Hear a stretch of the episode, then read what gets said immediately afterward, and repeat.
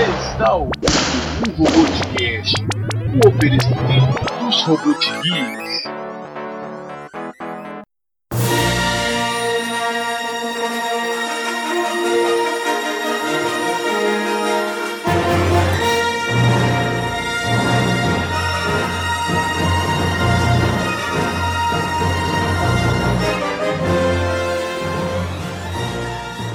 E aí galera, aqui é o Talim do Robot Geeks e Han Solo atirou primeiro.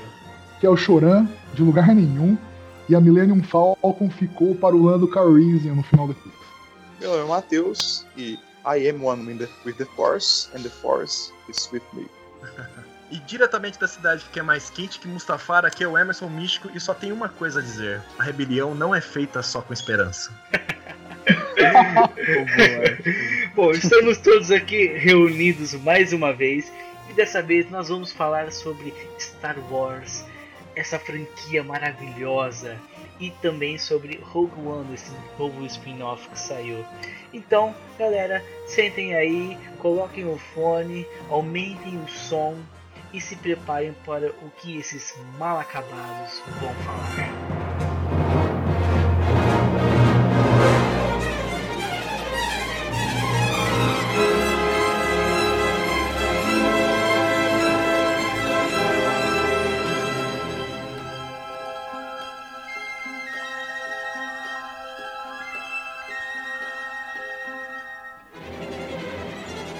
Então, galera, estamos aqui mais uma vez reunidos nesse lindo momento, onde dessa vez nós vamos falar sobre uma das séries que mora no meu coração, Star Wars.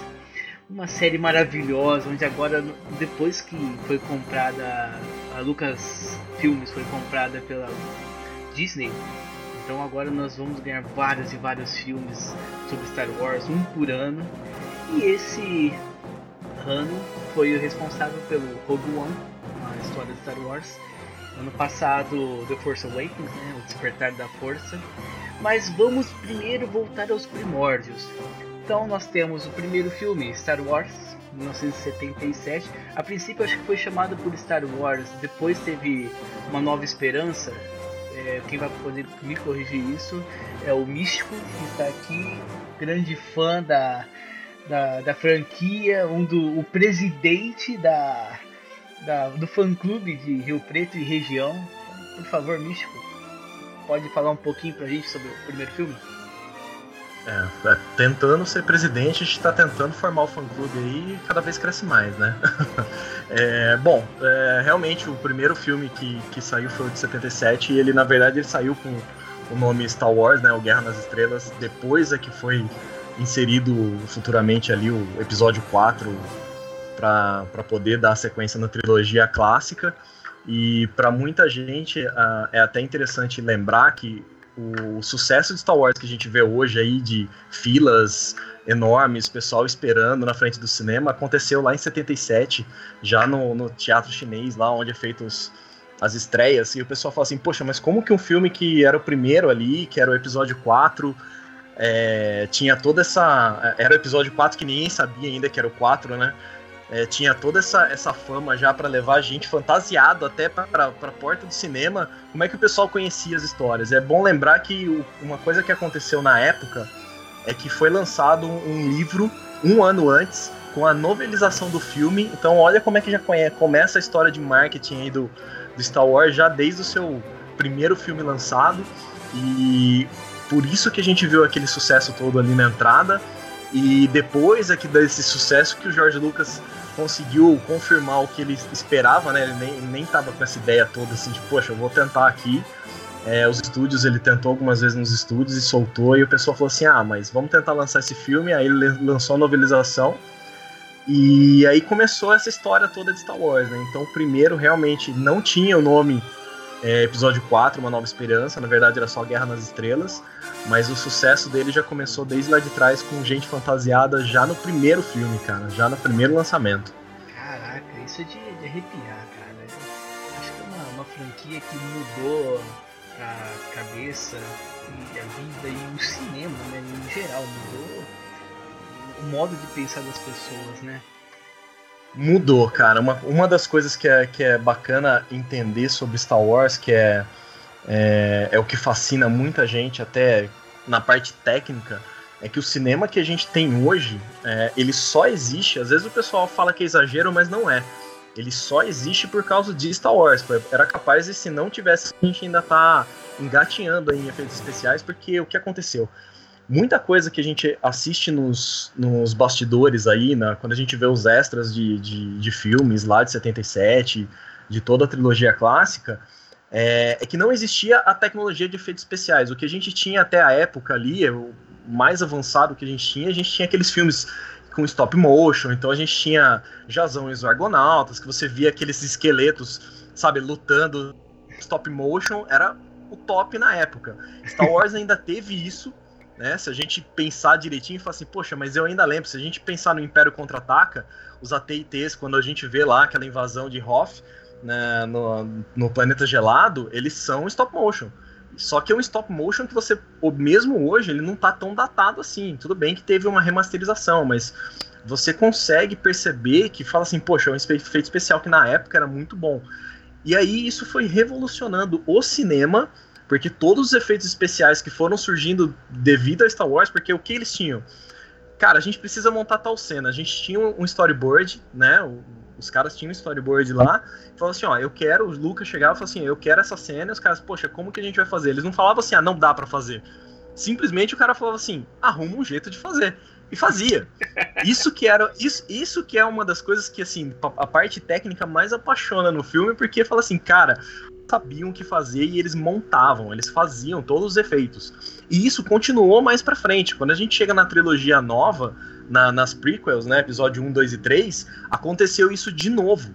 Porque aí, só que aí aconteceu de uma outra forma. A trilogia clássica começou com esses efeitos é, práticos, né? Então você tinha miniatura sendo explodida, você tinha stop motion, tinha boneco de animação, Frank Oz, por exemplo, com Yoda, e que eram coisas fantásticas. E aí você tem episódio 1, 2 e 3 que acontece uma nova revolução de tecnologia de novo. Que, de novo, o Lucas chega e fala assim: olha, tá aqui, eu vou colocar essa trilogia no, no, no cinema e eu preciso criar esses mundos. E o pessoal fala assim: poxa, mas peraí, como a gente vai fazer isso? E aí eles criavam novamente. Então os caras criavam software, os caras criavam software de captura de imagem é, para transformar mundos, para criar mundos, para poder é, fazer o sabre de luz mais eficiente. E tudo isso foi revolucionando o cinema. Né? Logo, logo, e aí o que acontece? Chega episódio 7, aqui eu tô fazendo um catado aí das, das trilogias, né? Sim. É, chega episódio 7 agora, porque, querendo ou não, a gente tomou tomou aí um susto quando a gente teve episódio 1, 2 e 3, falou assim, poxa, tem muita coisa digital, né? E querendo ou não, era, era uma época que exigia, você queria contar aquela história, você tinha que viajar por muitos mundos. Então você acabou tendo muitos personagens com fundo verde. Então alguns atores falavam que era difícil você falar assim, poxa, eu tô, eu tenho que usar a imaginação muito forte aqui para poder entender o que que eu tô fazendo, e onde eu tô. Eu tenho que imaginar qual é o planeta que eu tô é, qual que é a situação que está aqui atrás de mim para eu poder interagir. E aí, agora, episódio 7, o que, que o JJ fez? O JJ falou assim, cara, os, os fãs gostavam do episódio 4, 5 e 6, os fãs gostam, só que criticam coisas do, do episódio 1, 2 e 3. O que, que a gente vai fazer no episódio 7? Então, tanto o episódio 7 quanto o Rogue One, a gente percebe que eles usaram muito a mistura de efeito digital com efeito prático. E isso fica muito nítido no final, a qualidade do filme, porque você não tem tanta essa distopia que acaba acontecendo de você falar assim, poxa, é muito digital, ou é, é um prático falso. Você acabou misturando tão, tão bem as coisas que você criou uma, uma, um efeito que ele fica é, real na tela. Ele acaba te dando aquela sensação de, poxa, isso aqui tá acontecendo, é bacana, e você não consegue perceber tanto os erros, você não consegue ficar vendo, ah, aquilo ali é fundo verde, você imagina. Mas tem algumas coisas que te pega, né? Te pega. E aí, mais uma vez, é a revolução de cinema, porque são coisas que têm que ser criadas novamente para dar essa sensação e depois você tem que fazer um retoque digital. Então Star Wars desde o começo vem revolucionando o cinema e eu, eu não duvido nada que da, daqui para frente é, toda essa revolução digital acabe continuando e sendo ampliada, ainda mais com novos filmes já prontos aí, o pessoal já falando que vem coisas, mais coisas pela frente, então com certeza a gente vai ver mais evolução aí. As empresas do, do da Lucas, então ILM, LucasArts, estão por trás de vários filmes, então as grandes empresas, os grandes filmes aí, você vê Guerra Civil, você pode esperar lá para ver os créditos que você vai ver um ILM lá, você vê é, Capitão, Capitão América, Soldado Invernal, você vai ver algum, alguém lá, ou algum profissional que saiu e montou a sua própria, e alguém vai estar tá lá. Você tem alguém de Star Wars envolvido praticamente. Se você pegar a equipe original dos episódios 4, 5 e 6, você sempre vai ver alguém ainda no cinema em qualquer filme. Qualquer filme que tem efeito especial ou efeito prático bom, é, a galera tá lá. Tá? Então isso vai continuar. Isso, é, isso é muito bacana. Mas voltando agora um pouquinho no tempo, então em 1980 saiu o Império Contra-Ataca. Foi o segundo filme que se tornou o episódio 5 que é seria o segundo filme da, da trilogia clássica. É, Rodrigo, o grande chorão, o que, que você tem a dizer sobre esse segundo filme? Bom, se o episódio 4 foi uma grande revolução na produção de filmes por causa da criação da indústria Light and Magic, a gente pode dizer que a grande inovação do Império Contra-Ataca, isso eu acho sensacional, cara, foi no roteiro. Né? Acho que foi o primeiro filme, o primeiro grande filme hollywoodiano, em que você tem um final em que não é o bem que vence, né, cara? Porque você traz a dicotomia no Star Wars, o bem contra o mal, o lado escuro contra o lado claro. E o Império contra-ataca, ele acaba com uma vitória do lado negro da força. Você tem o Han Solo petrificado lá em, carbon em Carbonite, você tem o Luke Skywalker, grande revelação icônica. É, mudou os filmes na questão do roteiro, né? Tem uma grande surpresa que eu acho que quem viu lá atrás, quando não tinha internet, quando não tinha tanto spoiler, é, nós temos aquela frase, né, que é icônica, Luke, I am your father. Que eu acho que pegou todo mundo, todo fã que tava ali assistindo de calça curta na época. Achei sensacional. Cara, eu fico imaginando. Isso é porque assim, eu, eu quando assisti o Império Contra-Ataque, inclusive o Império Contra-Ataque foi o primeiro dos filmes de Star Wars que eu assisti.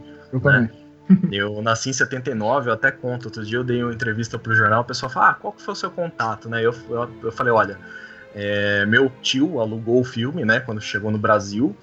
É, alugou em VHS, né? Aquela coisa maravilhosa, assim. É, e eu brincando, cara, moleque, brincando pela casa, correndo para um lado e para o outro lá, e de repente começa a subir as letrinhas, né? Tá, musiquinha, e passei correndo e já dei uma olhada, né? A musiquinha chamou a atenção. Mas até aí, beleza, subindo letrinha, a criança não vai parar, né, cara? E aí, andando para um lado e para o outro, de repente aparece os robôs, tudo, aquela questão, aí aparece Luke Skywalker e o Ampa pega ele, né? Pendurado, e aí aparece a primeira vez um sabre de luz, né, cara? Que eu, quer dizer, a primeira vez que eu vi um sabre de luz ali. Na hora que ele ligou o sabre de luz, a hora que eu vi, eu já tava sentado, tá? Isso é, é, é a lembrança que eu tenho, cara. A lembrança de criança. Eu sentei e assisti o resto do filme. Aí eu falo, né? Falo assim, Star Wars se resume em sabre de luz para crianças, cara. sabre de luz. E isso foi uma, uma das coisas que me pegou, sabe? E aí depois eu fico. Cara, eu lembro que assim, eu não tava. Lógico, o roteiro naquela época eu não entendia muito bem, mas é, eu concordo que uma das coisas mais fantásticas que tem no, no Império Contra-Ataque, que revolucionou o mesmo negócio, é o roteiro, a questão da pessoa falar, nossa, é o pai dele, sabe? Sabe, aquele susto. Tanto que eu acho engraçado que quando você põe uma criança para assistir Star Wars hoje em dia, e eu já vi isso acontecer e ela não assistiu, não, não sabe da história, é, ela fica assustada. Nossa, mas ele vai brigar com o pai dele, ele tá brigando com o pai dele, sabe? Um negócio assim. A criança tem esse, esse, essa sensação, essa coisa de, sabe, aquela, aquele susto, assim. E eu acho isso muito engraçado, cara. Eu acho muito engraçado porque eu falo, cara, imagina isso no cinema quando saiu, todo mundo, sabe, a reação que a gente tem hoje com os filmes, nossa, tá o pessoal, oh, sabe, poxa. E acaba o filme realmente com uma vitória do, do Império, né? Os caras estão praticamente fugindo ali, a aliança tá, tá fugindo, tá meio desesperada, tipo, o que, que a gente vai fazer? E eles realmente têm uma derrota, né? Uma outra coisa, uma outra coisa legal também é que você vê a sacada do cara, né? O cara quando é gênio, ele é gênio. O Império Contra-Ataca foi o primeiro filme da história que teve que a gente conhece hoje como easter egg. E a gente não sabia que era um easter egg, então, mas o, o George Lucas já sabia. Ah, quando você assiste hoje, hoje, né? Quando você pega a trilogia pra ver, aquela ceninha, logo que o Luke chega em Dagobah, que o, ele não sabe que aquela criatura ali, pequenininha, frágil, velha, é o Yoda. o, o Yoda chega e pega a lanterna, né? Fica brigando com o C3PO e a lanterninha parece um sabre de luz. A gente não sabia então que isso era um easter egg, porque o Yoda é um grande guerreiro no, episódio 2 e 3, e antes, né, claro, tem 700 e poucos anos. E a gente não sabia ali que ele era um Jedi, que ele manuseava um sabre de luz, inclusive no episódio 5 e 6, ele não manuseia sabre de luz.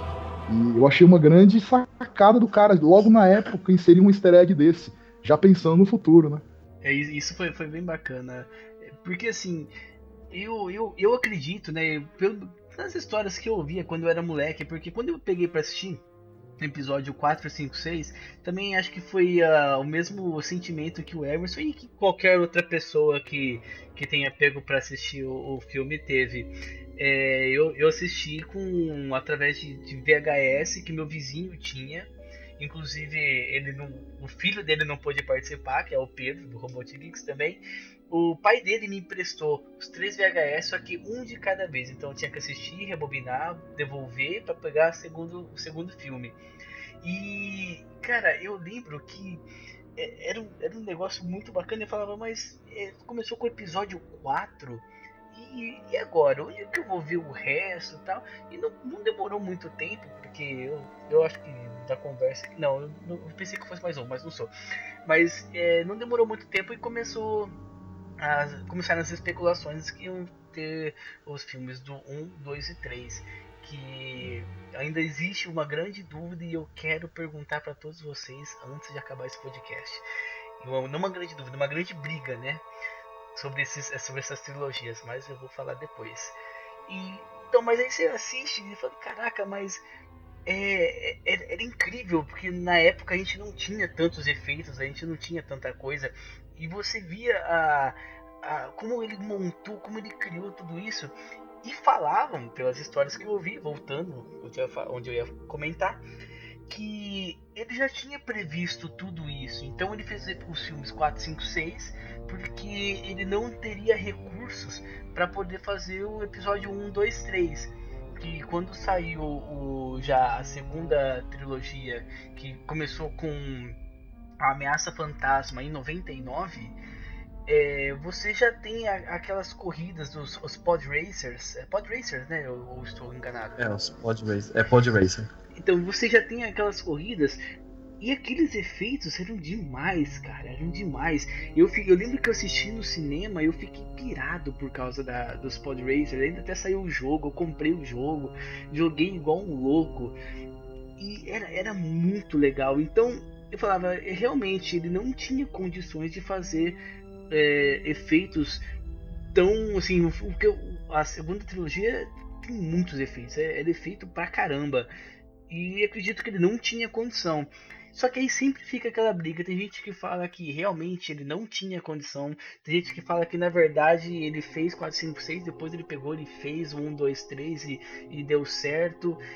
É, fica essa dúvida aí qual que é a, a, verdadeira história, pelo menos que a mídia tem mais em mente hoje em dia? Essa vai pra Olha, eu acho que. Vou, vou responder depois vocês complementam.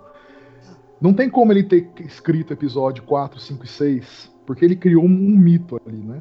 O episódio 4 começa com uma religião falida, que não existe mais, e, e revive no final do episódio 6, que é a religião dos Jedi.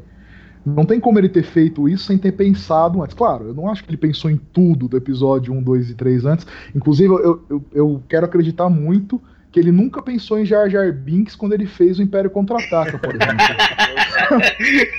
Me recuso a acreditar. Mas não sei se o Emerson concorda comigo, se o Matheus concorda comigo. Uma grande parte do mito, né? Do Sith versus os Jedi já tava na cabeça dele com certeza, senão não teria como ele ter estruturado a história como ele estruturou. É, bom, eu vou, vou falar o seguinte, pelo, pelo que assim, eu acompanho nos livros, lendo bibliografia e tudo mais, é biografia também, bibliografia, é biografia, né? Você lendo as biografias do, do George Lucas e tudo mais, o que acontece assim, até é, ele colocou a ideia do episódio 4, que na época era só Guerra das Estrelas. É, se a gente prestar atenção nos, nos esboços originais do Ralph Maguire e até hoje, cara, eu fui hoje no cinema assistir a versão dublada para ver como é que tava a dublagem, passei numa livraria e comprei uma versão de quadrinhos que tem uma, um quadrinhos baseado na versão original do roteiro, tá? Como E, assim? cara- Depois eu quero o link disso urgente. Eu vou comprar esse negócio. Eu não sabia. Então, eu só, descobri, inclusive eu dei uma olhada aqui, é o volume 2. Eu vou ter que achar o 1 agora, porque é, é Guerra nas Estrelas, baseado na primeira versão do roteiro original de Lucas. E esse aqui é o volume 2, tá? Inclusive, é, o esboço que tem do C3PO e R2D2 aqui são os originais do Ralph Maguire, tá? Que eles eram baseados em um, em um filme que tinha bem antigo aí, que era preto e branco ainda na época lá. Caraca. E, e, cara, e é muito bacana. E assim, o que a gente percebe é que a história mudou muito, mas ela mudou muito é, a partir do sucesso do Guerra nas Estrelas. Então, assim, quando foi lançado Guerra nas Estrelas, por isso, por isso que eu até eu, é, nunca lembra que o Guerra nas Estrelas, quando foi lançado, claro, a gente não vai lembrar porque a gente, na época, eu mesmo não era nascido, né? Eu nasci dois anos depois ali, do lançamento, mas antes de ser lançado o filme, quando foi lançado o livro, foi uma forma de falar assim, olha, vamos lançar o livro, vamos ver qual que vai ser a repercussão do negócio. Lançou o livro. É, existem algumas histórias falando que até algumas filme foram feitas algumas edições para poder dar sequência na continuação, porque não era para ter continuação. O filme não era pensado para ter três partes. Como deu sucesso no livro e falou, vai ter sucesso no cinema, vamos deixar aberto o final, tá? É, e aí deixou-se aberto o final. E aí o que aconteceu? Já os episódios 5 e 6, aí sim já foi uma coisa pensada. Agora, episódio 1, 2 e 3.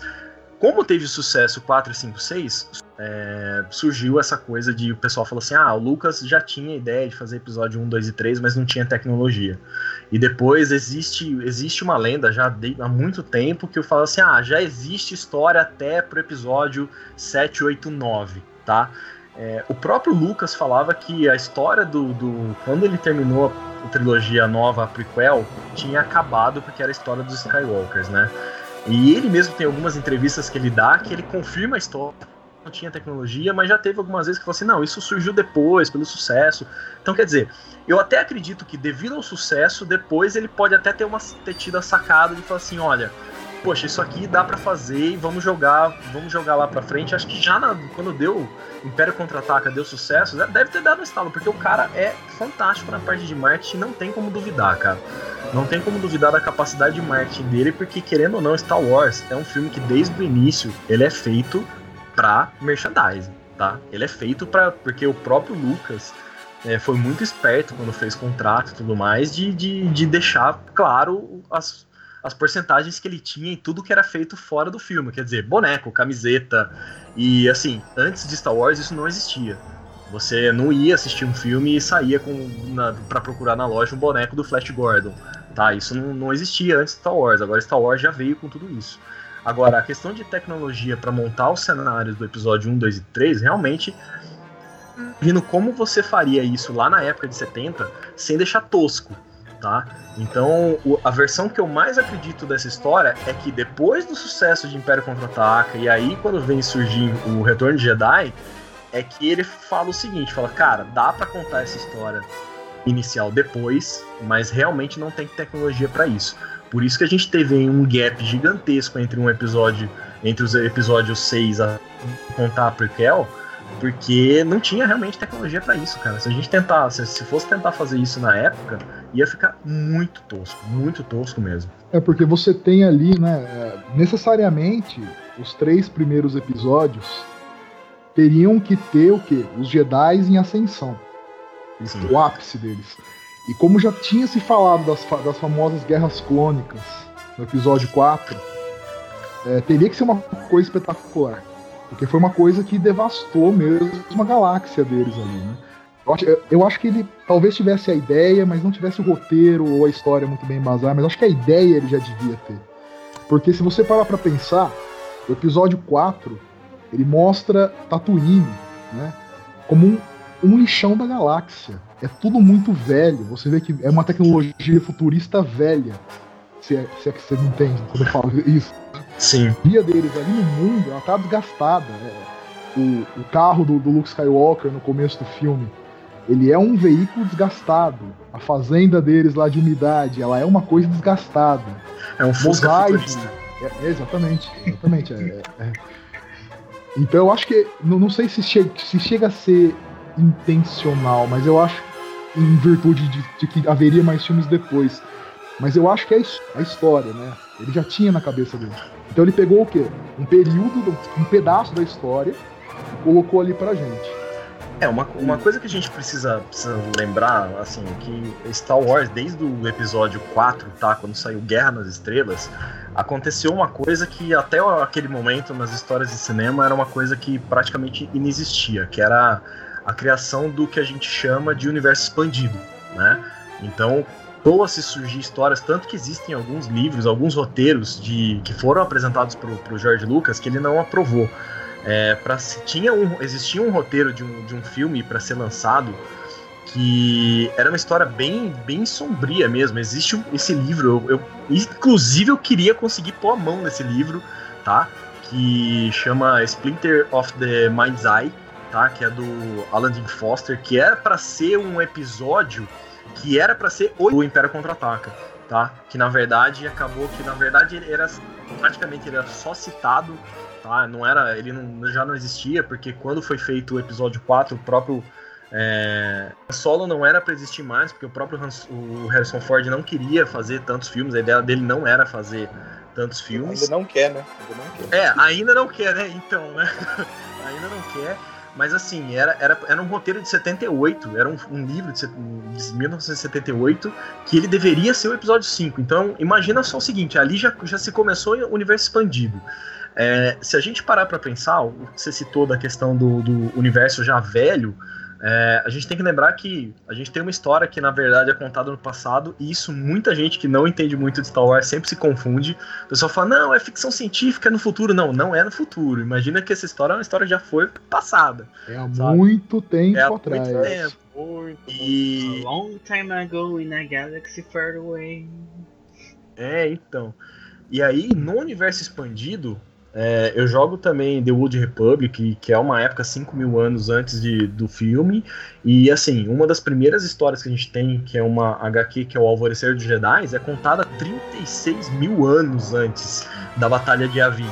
Então a gente para pra pensar que assim, e já nessa época, você lendo essa HQ, você vê coisas que são tecnológicas e fala, cara, se eu for pegar onde começa essas tecnologias, eu não sei onde eu vou parar nessa idade aí, tá? Então, assim, as coisas já vinham. Uma coisa que, que é bacana lembrar também, até que foi citado o Jar Jar Binks, é que assim. É, a gente até fala, poxa, o Jar Jar Binks surgiu ali, não dá para pensar que ele imaginou esse cara quando ele fez o Retorno de Jedi, sabe? Que é um dos meus filmes preferidos. Ele fala, é impossível ele ter imaginado, cara, mas não é. Sabe por que, que não é? Porque o Yoda era o Jar Jar Binks do episódio do Império Contra-Ataca, cara. Não, não, pelo amor era. de Deus. Não, ele, ele, tem um alívio cômico ali sensacional um no episódio 5. aquela, aquela primeira cena dele com a lanterninha brigando com o R2D2. É sensacional. é fantástico. Eu lembro que eu, eu, desde, desde moleque, cara, eu ria demais com aquela cena, cara. O Frank Oz, cara, o Frank Oz, que era o cara que era o tireteiro do, do Yoda, ele é fantástico, cara. Ele é fantástico. Ele era, ele era responsável pelos Muppets também. Então, e eu era fã de Muppets, cara. E, e, cara, o cara é fantástico. Ele conseguia. Mas se a gente parar pra pensar, falar assim, cara, o Yoda, ele só se tornou um Jedi de, desse de pegar sabre de luz mesmo, de da gente imaginar ele como um guerreiro Jedi a partir do episódio 2 da nova hum. trilogia. Porque até antes a gente sabia que ele tinha um peso de um, de um mestre ali. Poxa, o Yoda treinou, que até, até aquela época se. O a, gente, a gente sabia que ele era foda, mas não sabia por que ele era foda. Por quê, exatamente. Ficava na imaginação, né?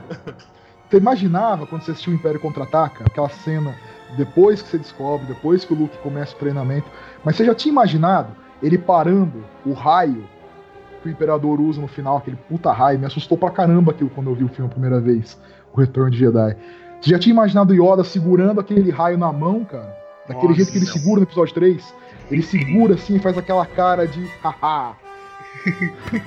Não, foi ele tem, ele, no Império Contra-Ataque ele tem mais ou menos uma hora daqueles mestres japoneses, né? Aquela coisa daqueles outros filmes que a gente vê de ninja e tudo mais, que é aquele mestre que te ensina pelas palavras e não pela demonstração da coisa. Então você, você tem que se virar pra fazer. O George Lucas falou que ele bebeu para fazer o Yoda, assim, o mestre Yoda como professor, foi nos filmes do Akira Kurosawa, mano.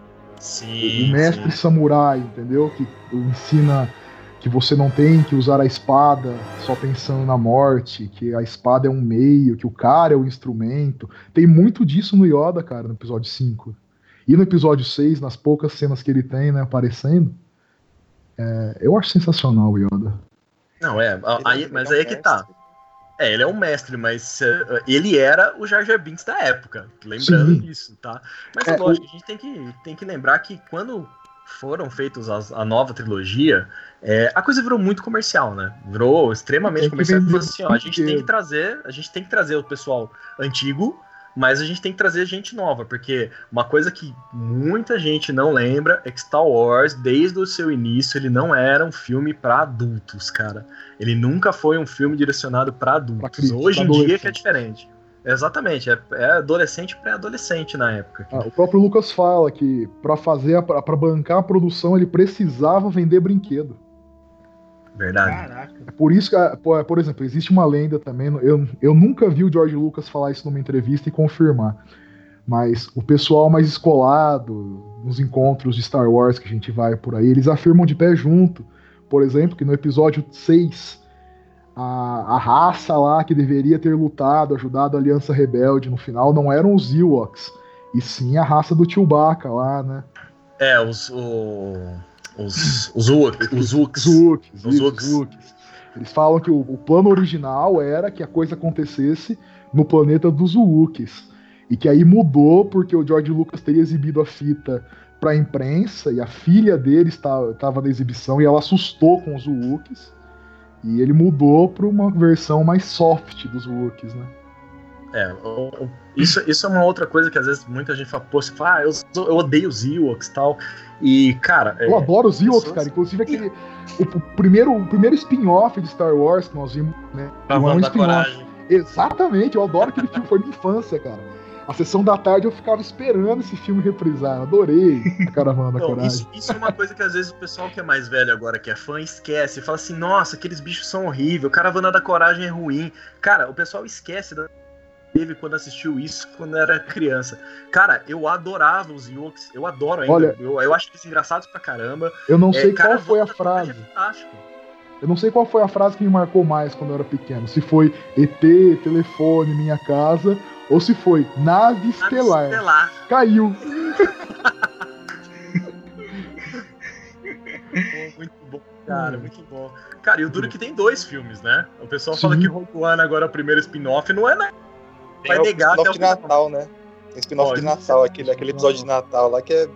Sai até no Jovem Nerd esse, no- na página de notícias do Jovem Nerd, esse episódio de Natal que muito polêmico, né? Que Olha aparece a Leia, a Leia, a Leia cantando, tem a família do tio, a família do Chewbacca, é uma zoeira. Cara, eu assisti quando passou no Brasil, cara. Quando passou no Brasil, eu fiquei acordado até tarde pra poder assistir. Passou, é, passou tarde pra caramba. E é, é por isso que eu falo. O próprio Jorge Lucas deu entrevista falando que ele não teria feito, não teria autorizado fazer esse especial de Natal mais, porque era uma história em cima da família do Chewbacca, mostrava a mulher dele, mostrava o filho dele. Aí apareciam os, os personagens, aparecia o Luke, aparecia a Leia, aparecia todo mundo. Mas, cara, pra criança, cara, na época era fantástico. Existe uma participação do Luke Skywalker nos Muppets que o pessoal esquece que isso existiu e que é fantástico, cara. Esse primeiro como Mark Hamill e aí os Muppets zoam com ele pra caramba do Luke Skywalker e depois ele aparece como Luke Skywalker mesmo. Então Eu acho que fica isso aí até o Mark Hamill quer esquecer, viu, cara? Porque não tem na, na biografia dele. Não tem, mas isso existe, cara. Isso existe, isso existe e é muito engraçado, cara. Pra quem assistiu os filmes, pra quem conhece as histórias e vai assistir esses episódios, são legais. Então, quer dizer, você tem aí uma, querendo ou não, uma história de Star Wars no cinema, cara, uma, uma franquia gigantesca que cresceu e que ela era baseada em filmes pra crianças, cara. O- Os filmes originais, é lógico, a gente fala, cara, o cara, o pai do cara cortou a mão do moleque, cara. Sabe? Isso é pra criança. Eu falo, cara, mas Star Wars, se você parar pra pensar, é, você vê, quase não vê sangue. Tá? A, a você quase não vê Praticamente não sangue. vê sangue, né? Praticamente não vê. O Não sangue, dá tempo, a, a, a Inclusive, espada deixa eu- cauteriza. Deixa eu contar uma curiosidade pra vocês. Não sei se vocês sabem, mas segundo a legislação americana, o que não pode ter em filme para crianças é entranhas. Se você quiser mostrar membro decepado, cabeça decepada, órgãos, desde que não estejam no corpo, você pode. O que não pode ter é o cara abrindo a barriga do cara e os órgãos caindo para fora. Então Não, é por isso que você vê lá no episódio 6, o. o meu Deus, o Obi-Wan, ele decepa o braço do cara lá no, em- no boteco. O Han Solo dá tiro no cara por baixo da mesa. Isso aí lá é permitido pra criança. Inclusive, o Robocop novo, a versão nova do Robocop, ela é pra maiores de 12 anos, né? E tem morte pra caramba, só que não tem entranhas. Como tem o. É, Mas, viu, mas conta entranha de Town Town? Não, entranha de animal não, não pode ter entranhas humanas. Mas você vê que o mesmo Tonton, você não vê os órgãos dele, você vê a gordura esparramar. Mas você não vê o fígado, a barrigada do Tonton. Bom, aí terminando então o Império Contra-Ataca, nós tivemos então em 1983 o Retorno do Jedi, né? Então é, é o filme que ele finaliza a, a trilogia clássica do, do Star Wars, né? Onde eu, na minha opinião, é a, é melhor trilogia até então. E Matheus, o que, que você acha do Retorno do Jedi? Acho de, todos aqui, né? Eu sou, eu sou mais novo, eu sou o Padawan aqui no, no meio aqui da galera aqui falando, né, do, sobre Star Wars. Porque eu, eu, eu nasci em 94, então eu- o primeiro filme que eu assisti foi o episódio 1. Foi A Ameaça Fantasma, né? Então eu fui ver no cinema as, as corridas, eu tinha bonequinho do Jar Jar, então eu, eu, eu cresci com, com a trilogia nova, né? diferente de, de vocês que cresceram com a trilogia com a trilogia antiga, né, episódio 4, 5, 6, eu tive uma experiência com a trilogia nova, então talvez tenha algumas ideias diferentes, assim, apesar de, apesar de gostar mais da trilogia antiga também.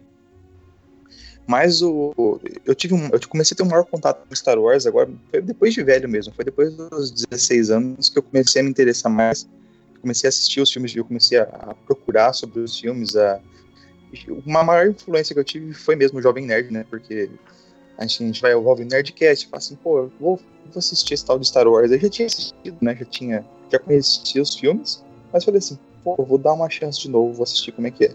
Agora eu tô aqui, né? Tô com 30 camisetas, tô com trocentos livros, tô com porrada de boneco, a, a roupa de cama do Star Wars, tem tudo no Star Wars, meu quarto inteiro é Star Wars. né? Então, é verdade. Acho que de todo mundo.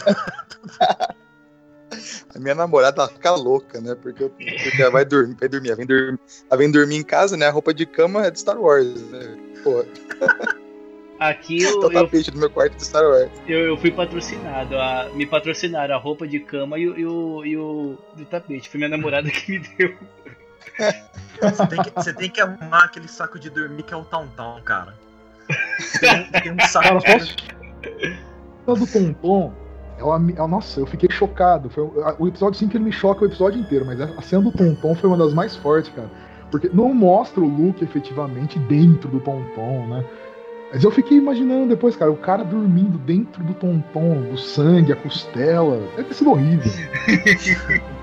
Mas deve ter sido quentinho, cara. E o cheiro que, o- que o, o Harrison Ford, cara, ele tem uma expressão facial tão, tão foda, né? E na hora que ele fala do, do que passou a noite dentro do Tonton, ele faz uma cara de nojo tão intensa que eu fiquei imaginando depois, assim, nossa, mas deve ter sido horrível passar a noite dentro do Tonton.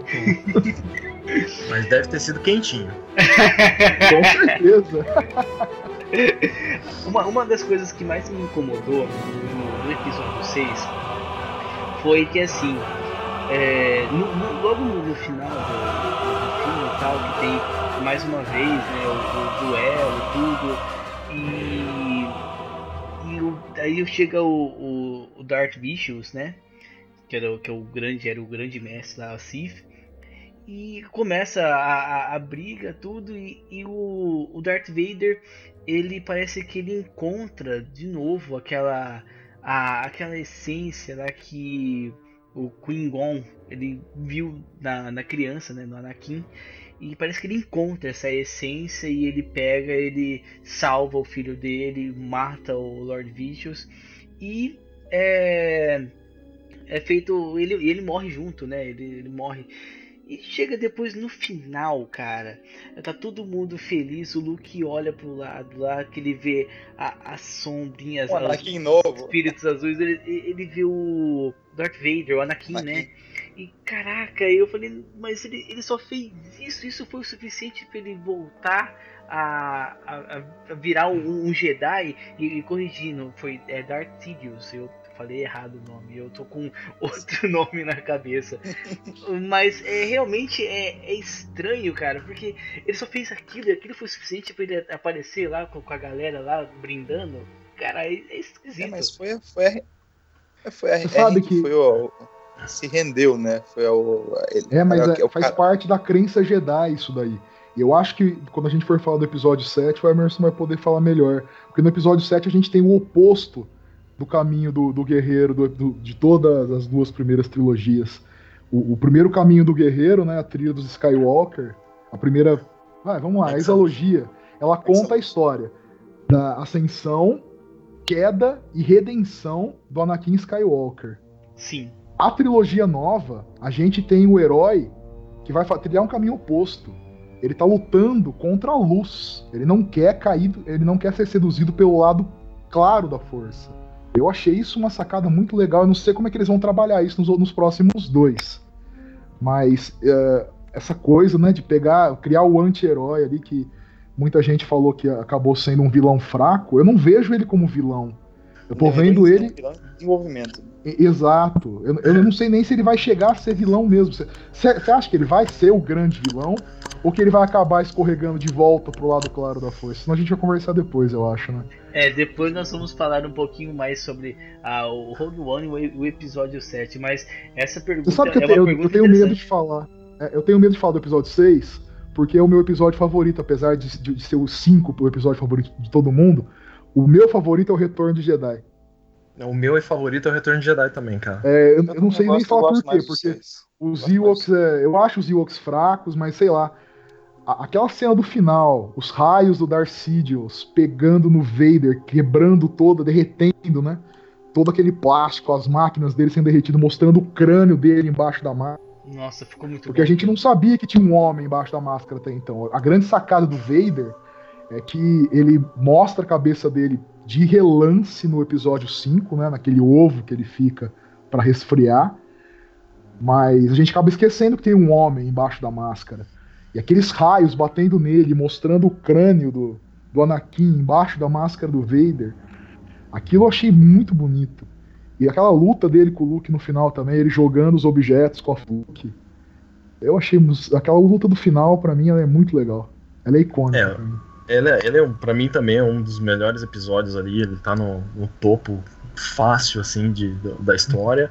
É, agora respondendo respondendo a tua pergunta sobre se só aquilo foi suficiente, a gente precisa lembrar o seguinte que a questão dele ter se unido à força e virar voltar como um fantasma ali no final é, não significa necessariamente que foi simplesmente só uma redenção, tá? Porque tem que lembrar é o seguinte, que o Anakin, é, desde o começo, ele foi seduzido, ele foi enganado, né, pelo, pelo, pelo Darth Sidious, e, e ele nunca foi necessariamente um discípulo do Darth Sidious 100%, tá?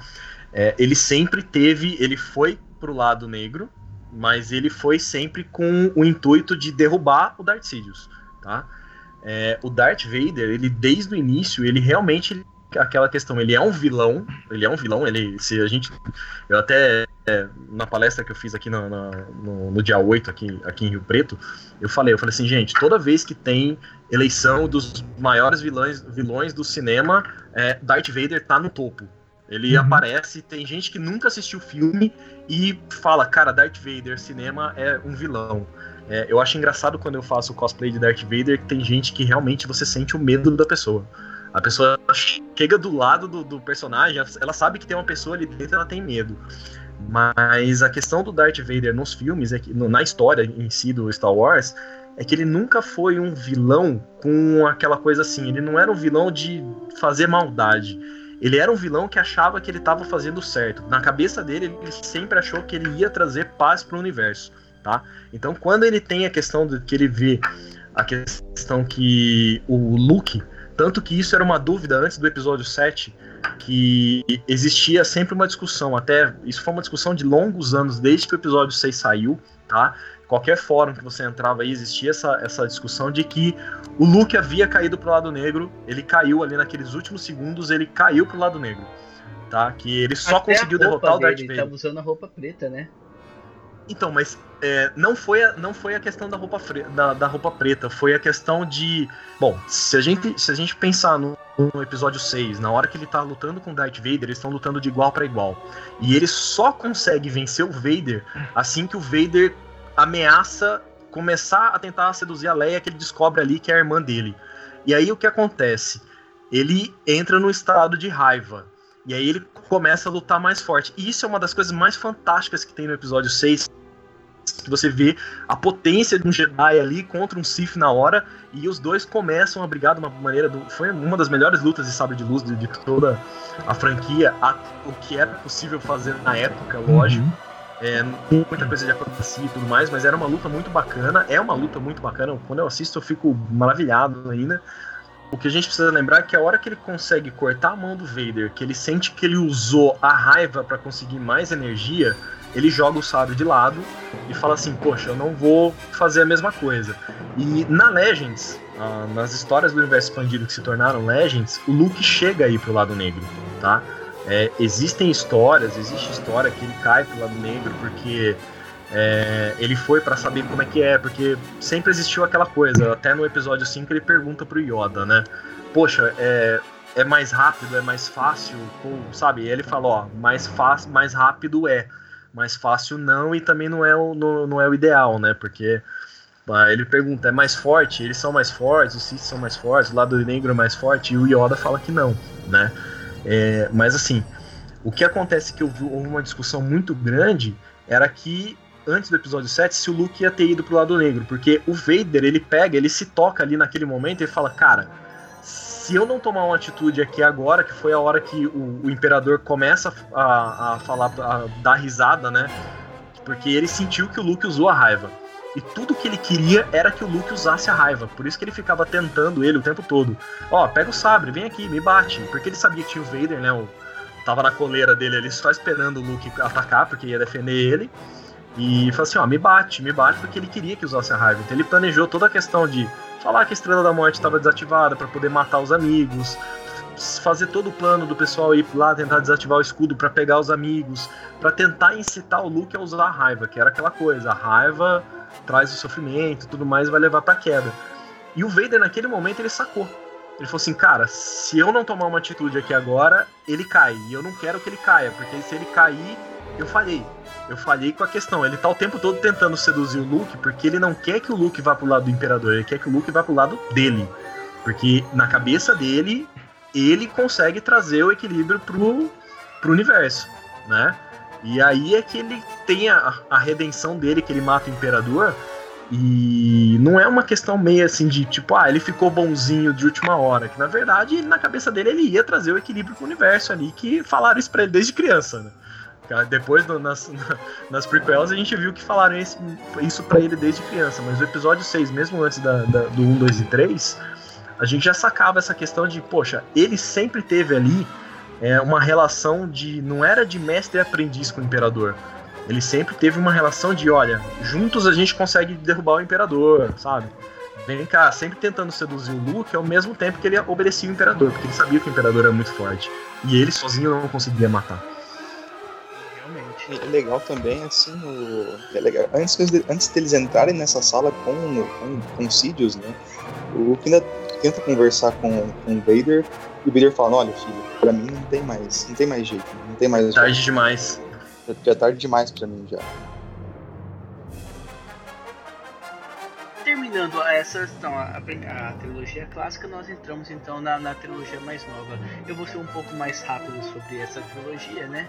Então nós temos o episódio 1, 2 e 3. É, então foi lançado a Ameaça Fantasma em 99, Ataque dos Clones em 2002 e A Vingança do Sith foi lançado em 2005. E, e para mim, na minha opinião, foi o melhor filme da, da, da trilogia da trilogia mais nova. E um dos pontos mais assim, que eu mais notei em relação dessa trilogia mais nova pra, pra outra, pra, pra clássica, é que ela ficou muito focada na política.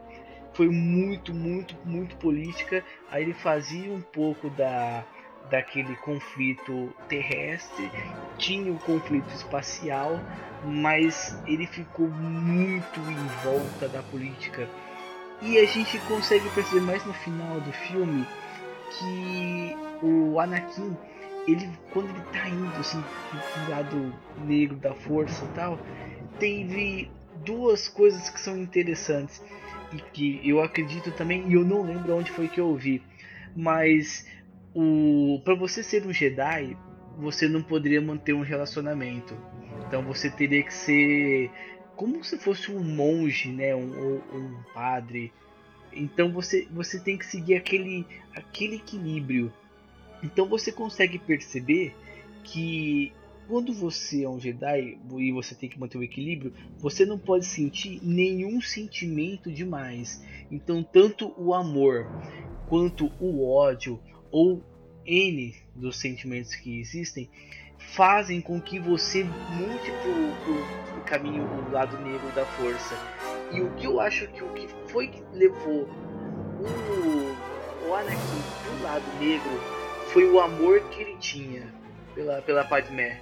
Olha, o que levou o Anakin pro lado negro da força foi aquela sequência miserável do Mace Windu ali, que o Emerson, que é fã, não sei. Eu acho que o, a equipe de roteiro escolheu as piores palavras possíveis pro Mace Windu falar naquele momento, lá quando o Anakin cai, né? Se o Mace Windu tivesse virado para ele e falado: "Calma, Anakin, nós vamos prender o cara e vamos ajudar a sua mulher de algum jeito" tudo teria sido diferente. É, é comunicação, cara. Eu, como professor de comunicação, tenho que falar. Ali foi um erro de comunicação, velho. Total, total. Foi, concordo. Ali era só escolher a palavra direito. O cara ainda era um adolescente ali, cara. Poxa, tava virando adulto. Era, ele tava na, na, na flor da, da flor da idade ali. O cara pega e fala, poxa, eu vou matar o cara. E o cara era o único que falou para ele que podia salvar a mulher dele, Exato. cara. Então, bicho, o cara tomou uma decisão ali impensada, não teve o que fazer. É, foi erro de comunicação.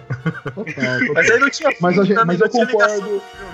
Mas eu concordo com o que o Thales falou, né? Ele, ele, ele caiu pro lado negro para tentar salvar a vida da Padmé. E ele acabou matando a Padmé por causa disso. Eu achei isso.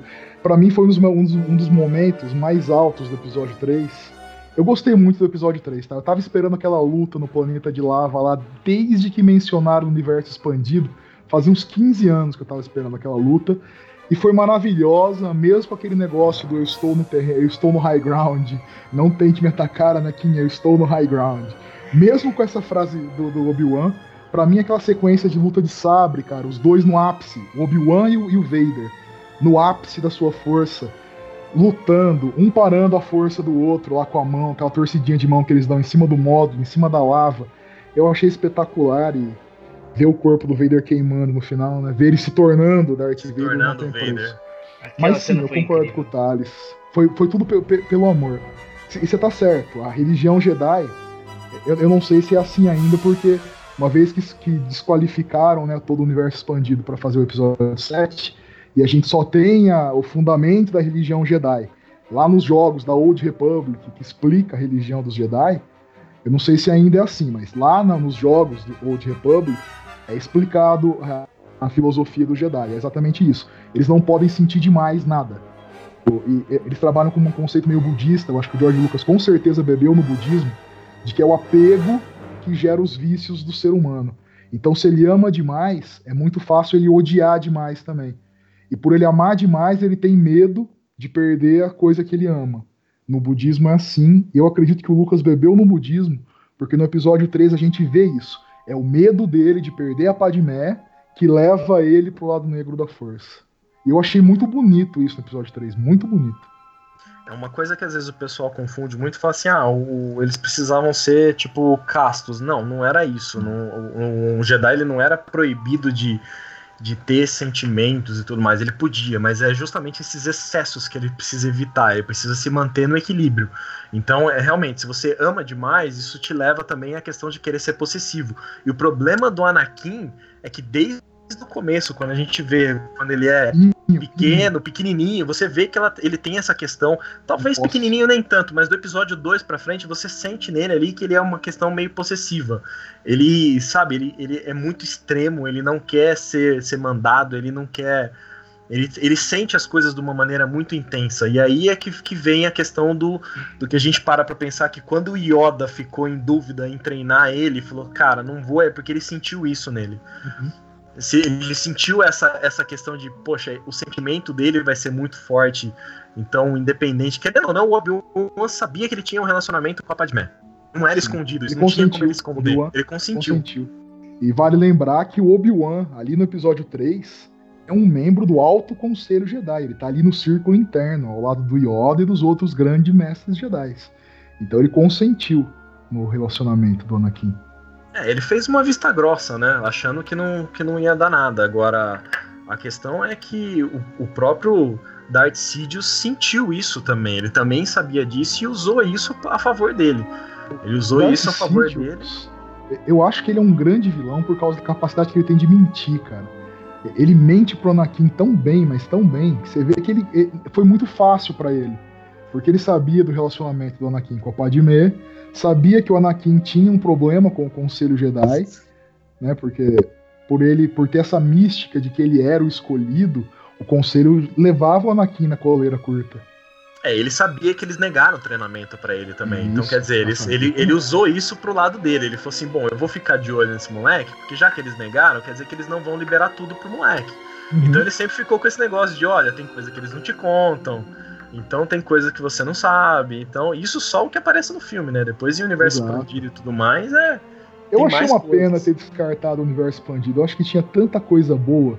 Por exemplo, tem uma explicação, é, é meia boca, mas eu achei legal na época que eu li, que explica por que, que os movimentos do Luke e do Vader no episódio 5 e 6 são uma luta de sabre que sem acrobacia, mais pesada.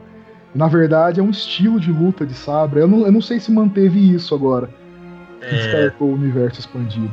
Mas O jogos tem Jedi. aí. Então, o caminho Jedi, ele não, não- Pelo que eu sei, até onde eu sei, ele não virou Legends. E ele explica as formas de luta. Então tem sim, Isso. as formas de luta se mantêm. É, Eu achei legal porque a Rey usa o estilo pesadão do Vader e do Luke. Ela- aquela, aquele de pôr o sabre com as duas mãos atrás da cabeça e puxar dando um golpe frontal é do estilo do Luke. Então, quando o pessoal fala que a, que, ah, a Rey não teve nenhum treinamento em Dagobah e já saiu lutando no sabre com, o carinha lá. Eu acho que não é bem assim. Eu acho que nós vamos ver a história da Rey no episódio 8, né? Eu acho que ela teve algum treinamento já, pelo- pelos flashbacks que ela teve quando ela pegou o sabre. Então, a gente eu, vai entrar no eu já episódio acho. 7? Eu... vamos, vamos entrar já já. Desculpa, desculpa. Mas eu acho, eu, eu já acho outra coisa em relação da, do momento da, da briga. Eu acredito que sobre essa, essa cena que o, o Choran falou, é, essa questão da, da, da, da forma da briga dela, eu acredito que não seja nem questão de treinamento ou outra coisa, mas ela não tem a prática, ela, ela é durona, e eu acho que isso ficou bem explícito da- de ambas as partes, né? Do lado da, do, do vilão e do lado da mocinha. Que hora que você vê os dois brigando, os dois eles não têm prática, os dois não têm treinamento suficiente para estar tá fazendo uma, uma briga épica. Então acho que isso vai ser muito bem trabalhado, eu acredito, né, que vai ser muito bem trabalhado nos próximos filmes, que tudo indica que o, o, o- outro filme, na minha opinião, ele tem que ser muito, muito bom para poder bater o Rogue One, que ele deu um tapa tão forte na cara do episódio 7 que deve estar rodando até agora. E olha que rolou um sabrezinho de luz, né? Só o do Vader no final. Só do Vader. E, e agora, uma pergunta que eu tenho para fazer para vocês, que isso realmente eu não entendo. Isso eu não entendo. Quando assistimos a, a- a trilogia clássica, nós vimos ah, quando o Luke encontra o Obi-Wan, ah, os trajes deles tal. E depois nós assistimos a, a trilogia mais nova, né? É O episódio 1, 2, 3 e a gente viu o traje dos Jedi.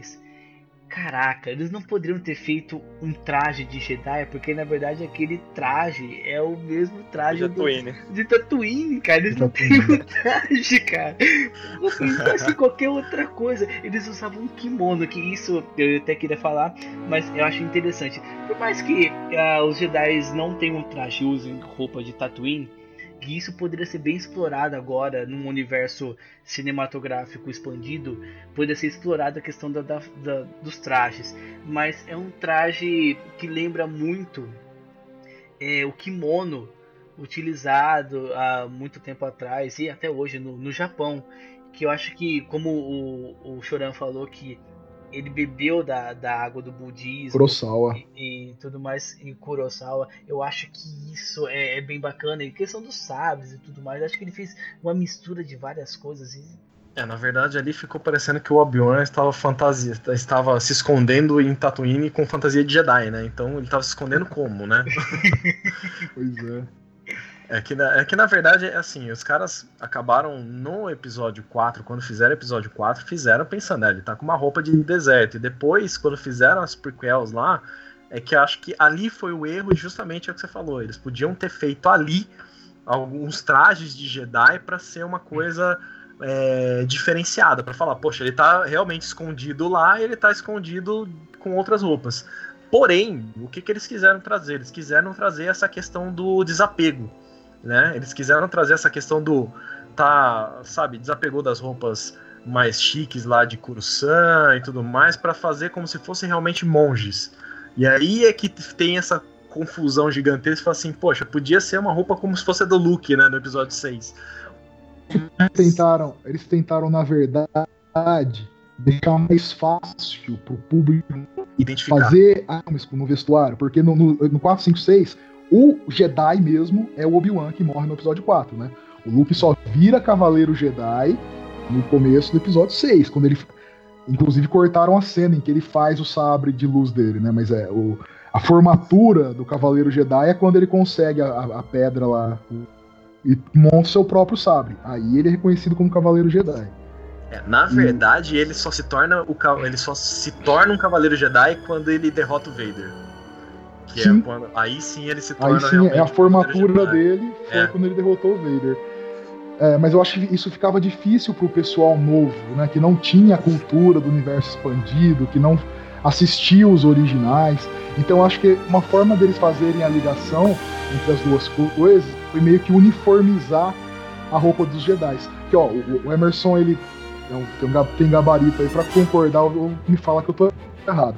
Mas se não me engano, no universo expandido, nos jogos da franquia, o Jedi não tem um uniforme. É, a roupa de, do, do, do, o que define o Cavaleiro Jedi é a filosofia e a maneira como ele se porta perante a galáxia. Não a roupa. Esse negócio da roupa ser meio parecida, tal, isso é coisa do episódio 1. E se você vê nos jogos e, e até no, no, na Velha República, você vê Jedi de armadura.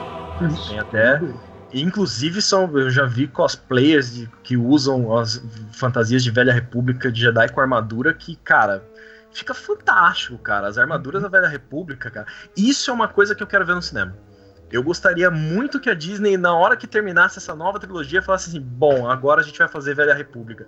Cara, aí eu fico contente, cara, porque aí vai ser uma. Aí abre um, um, um leque de histórias, cara. Eu é costumo é ver os cinemáticos do jogo, dos jogos da Velha República públicas são sensacionais, cara. Não, são sensacionais.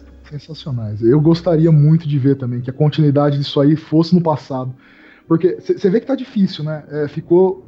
É, não digo que ficou estranho, mas eu, eu, não sei se a moçada curtiu ou se mesmo per percebeu a questão política do episódio 7. Nós já vamos entrar no episódio 7, senão vou, vou cometer outra não, não, não, não, já vamos entrar, pode ficar tranquilo. Né? Nós temos ali no episódio 7 o quê? Um universo rachado. Nós ainda temos o. Eu, isso eu achei estranho, Emerson. Eu gostaria até que você hum. comentasse o que você achou. Porque a Aliança Rebelde venceu a Batalha da Lua de Endor. Nas cenas do final do episódio 6, a gente vê o pessoal derrubando a estátua do Imperador, soltando fogo, naves cruzando ali, comemorando a vitória da Aliança Rebelde. E no episódio 7, eu achei que o governo regente seria uma nova república é, comandada ali, talvez, ainda pelo, pelo pessoal que comandou a rebelião. E a gente vê que o, eles ainda são separatistas, eles são tratados ainda pela população como separatistas. E o governo mesmo, que todo mundo teme, que tem um exército bem estabelecido, que tem voz, é a primeira ordem, que é o remanescente do império. Como é, é que fica isso? Olha, para, é, para, para, para, para, para, ah. para tudo nós vamos responder essa pergunta no próximo bloco. João Kleber agora. Caramba.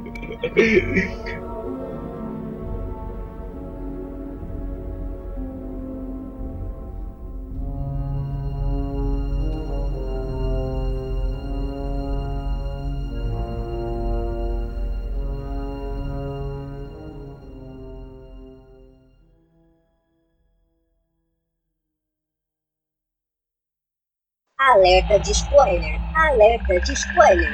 Continue por sua conta e risco.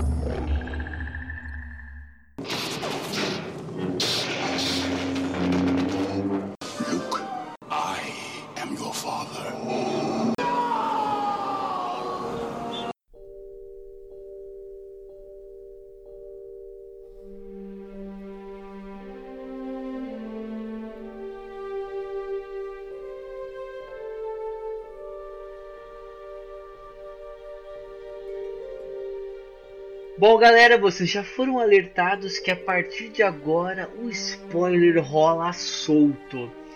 Então, nós vamos falar sobre Rogue One e o episódio 7. É, como eles se encaixam nessa cronologia do, do, Star Wars agora, né? Sobre a cronologia cinematográfica, porque boa parte da cronologia que existia na, nos livros tal se transformou em Legends e agora ficou uma pequena parte e que tem muito para ser explorado. Então vamos falar um pouco sobre como foi encaixado esses dois filmes. Lembrando que Rogue One se passa entre o episódio 3 e 4 e o episódio 7 se passa após a saga clássica. Então, o que vocês acharam? Como foi essa, esse encaixe do pessoal? O que, vocês acharam dos membros do Rogue One e os membros que estão presentes no episódio 7? O que, vocês acharam sobre isso tudo? É, bom, vamos de Rogue One primeiro aí para fazer uma cronologia sequência aqui, tá? É, bom, Rogue One é bom lembrar que como ele fica entre o episódio 4, ele é o episódio, ele é um, um, um filme de ligação aí e que existia um pequeno problema pessoal de roteiro que era sabia onde começava e sabia onde terminava, ou seja, não tinha spoiler de, de final de filme ali, né? Porque o filme tinha que terminar exatamente na saída da nave do Antilles sendo perseguido por, pelo Darth Vader, né? Era ali que tinha que terminar. É, a gente sabia, não sabia onde ia começar necessariamente, porque a gente sabia que o pessoal tinha que convocar alguém para fazer, para conseguir ir atrás dos planos. Bom, falando, do, falando dos personagens, né? Agora que a gente já tirou as coleiras e pode falar de spoilers à vontade, é, acho que talvez vocês vão concordar comigo aí que o robô novo da história roubou a cena do, do filme, né? Porque é o K2 é o cara mais legal do mundo. É uma mistura de Chewbacca com C3PO com Marvin do Mochileiro das Galáxias. Sabe o que ele me lembra muito? Ele me lembra aquele, aquele, aquele robô do filme do Interestelar. O Tars. Nossa, é mesmo. É Tar, me lembra Nossa, o Tars. Cara, o Tars, cara. Caraca. Porque é, é, muito irônico, muito irônico, cara. Joga, joga aí então o Chewbacca com C3PO, com o Marvin e o Tars. É uma mistura, jogou no liquidificador, saiu o K2SO, cara. Ele só não Porque, tinha cara, nada de R2D2. Eu sei lá qual foi a mistura, eu sei que esse robô ficou do caralho. Cara, Ficou muito as tiradas foda. dele, cara, as tiradas dele fazendo cálculos de probabilidade de. ficaram muito legais, cara, muito legais. Uma coisa que eu achei muito bacana no filme, cara, é que eles conseguiram usar esse robô como alívio cômico, mas ele não ficou escrachado. Tá? Ele ficou. O alívio cômico que tem nesse filme é digno do filme de Star Wars de guerra, que é o que esse filme é. Rogue uhum. One é um filme realmente de guerra Desde os trailers a gente percebeu isso, que ia ter muita cena de guerra e realmente ele cumpriu o que prometeu. É, uma coisa que eu gostei também foi dos outros personagens é que assim, eles não perderam tempo tentando aprofundar tanto a história, porém eles apresentaram de uma maneira suficiente que você tem um background ali que você fica na imaginação. É a mesma coisa quando foi apresentado o Yoda ali no Império Contra-Ataca, que, poxa, é um mestre Jedi. Cara, praticamente se auto-explica por que ele pode treinar o Luke, né? Mesmo não contando toda a história dele e deixando no mistério. Uhum. Quando eles conseguiram dar a sacada, por exemplo, a hora que o Shibuchi foi conversar com a Jean, é, poxa, ó, vem cá, troca seu, seu, seu colar. Ele, poxa, ele praticamente ali, ele é um usuário da força, né? Ele tem um, ele não é treinado na força porque ele é um monge ali do, do templo, é, mas ele, ele tem uma ligação muito forte com a força. E ela pergunta pro, pro Cassian, que, ah, quem são eles? E, cara, em uma frase, ele praticamente deu o background dos caras. Olha, eles são os monges que ainda acreditam aqui, eles protegem os cristais Kyber, só que agora não tem mais nada para proteger. Cara, te deu um background dos caras que não precisa Acabou, explicar mais nada. mais nada. Acabou. É, o próprio Cassian, é, a hora que ele é apresentado, na hora que mostra aquele planeta, quando tá fazendo aquelas passagens de planeta, que mostra ele, ele matando um cara que tava dando informação nele, para ele, cara, ali tá te mostrando que é um cara que ele tá a serviço da rebelião e que ele não mede esforços para conseguir levar o, o, a rebelião para frente. Então, quer dizer, mais uma vez, te deu um background dele que não precisa ficar explicando. Então, isso eu achei muito bacana na construção dos personagens. Te mostra os personagens ali que têm os seus mistérios por trás, ou seja, te abre muito da imaginação e muito para ter o universo expandido também, porque uhum. já a gente já sabe que o próprio Rogue One existe um, um, livro que já foi lançado que eu li o primeiro capítulo, peguei na, na Amazon tinha para para você baixar um, uma prévia do primeiro capítulo que é o Catalyst, que é interessante que o Rogue One é Rogue One uma história de Star Wars e o livro Catalyst é Catalyst, uma história de Rogue One. Isso. Então imagina o número de histórias que você pode ter aí. E uma coisa que é bacana nessa época, né, que a gente estava comentando aqui em off, que a gente está vivendo uma época excelente para ser nerd aí, realmente eu concordo, é que eu li todos os livros que, que saíram. É, a Arma de um, de um Jedi, é, Alvo em Movimento, é, a missão do contrabandista e depois Estrelas Perdidas, tem uma história ali daquele templo é, ali em Jeddah, que o que, que acontecia antes do Império chegar ali, eles tinham cristais Kyber ali ainda, que é uma coisa que nas histórias, nas histórias antigas a gente sabe que os Jedi cuidavam muito desses cristais, é, procuravam deixar muito longe do Império e do, e do Sith, porque sabiam que era uma fonte de energia muito forte, e era uma coisa que eles, que eles cuidavam muito, então quer dizer, foram apresentados no filme de forma que você com essas histórias paralelas, se elas existirem, ou sem essas histórias paralelas, eles foram apresentados com uma profundidade suficiente para funcionar no filme, né? Até mesmo o piloto, o piloto imperial, até esqueci o nome dele agora, nem lembro o nome dele. O piloto, como diz o, piloto. filme, é, o, o piloto. piloto. É, o piloto. é, já assisti três vezes o filme e ainda não decorei o nome do piloto. Mas até ele, você fica falando assim, cara, qual será que é a história dele por trás para ele querer se rebelar com, contra o, o, o Império, porque uma coisa que a gente estava conversando aqui sobre a parte política dos filmes, uma coisa que a gente precisa ter em mente, por que que às vezes é focado tanto na parte política de Star Wars? Para mostrar o porquê o Império tem tanta força.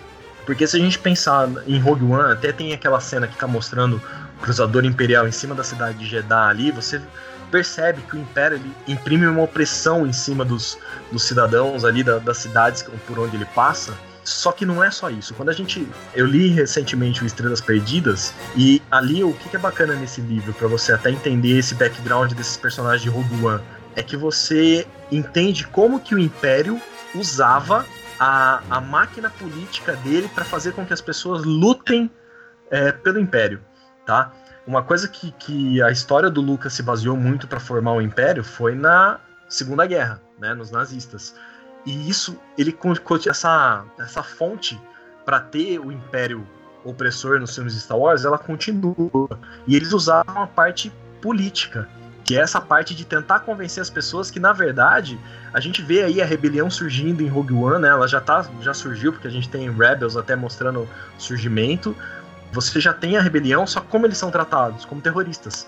Né? Então, quer dizer, essas pessoas, e aí você fala, poxa, como que aquele personagem, o piloto, tá se rebelando contra o Império? O que será que aconteceu?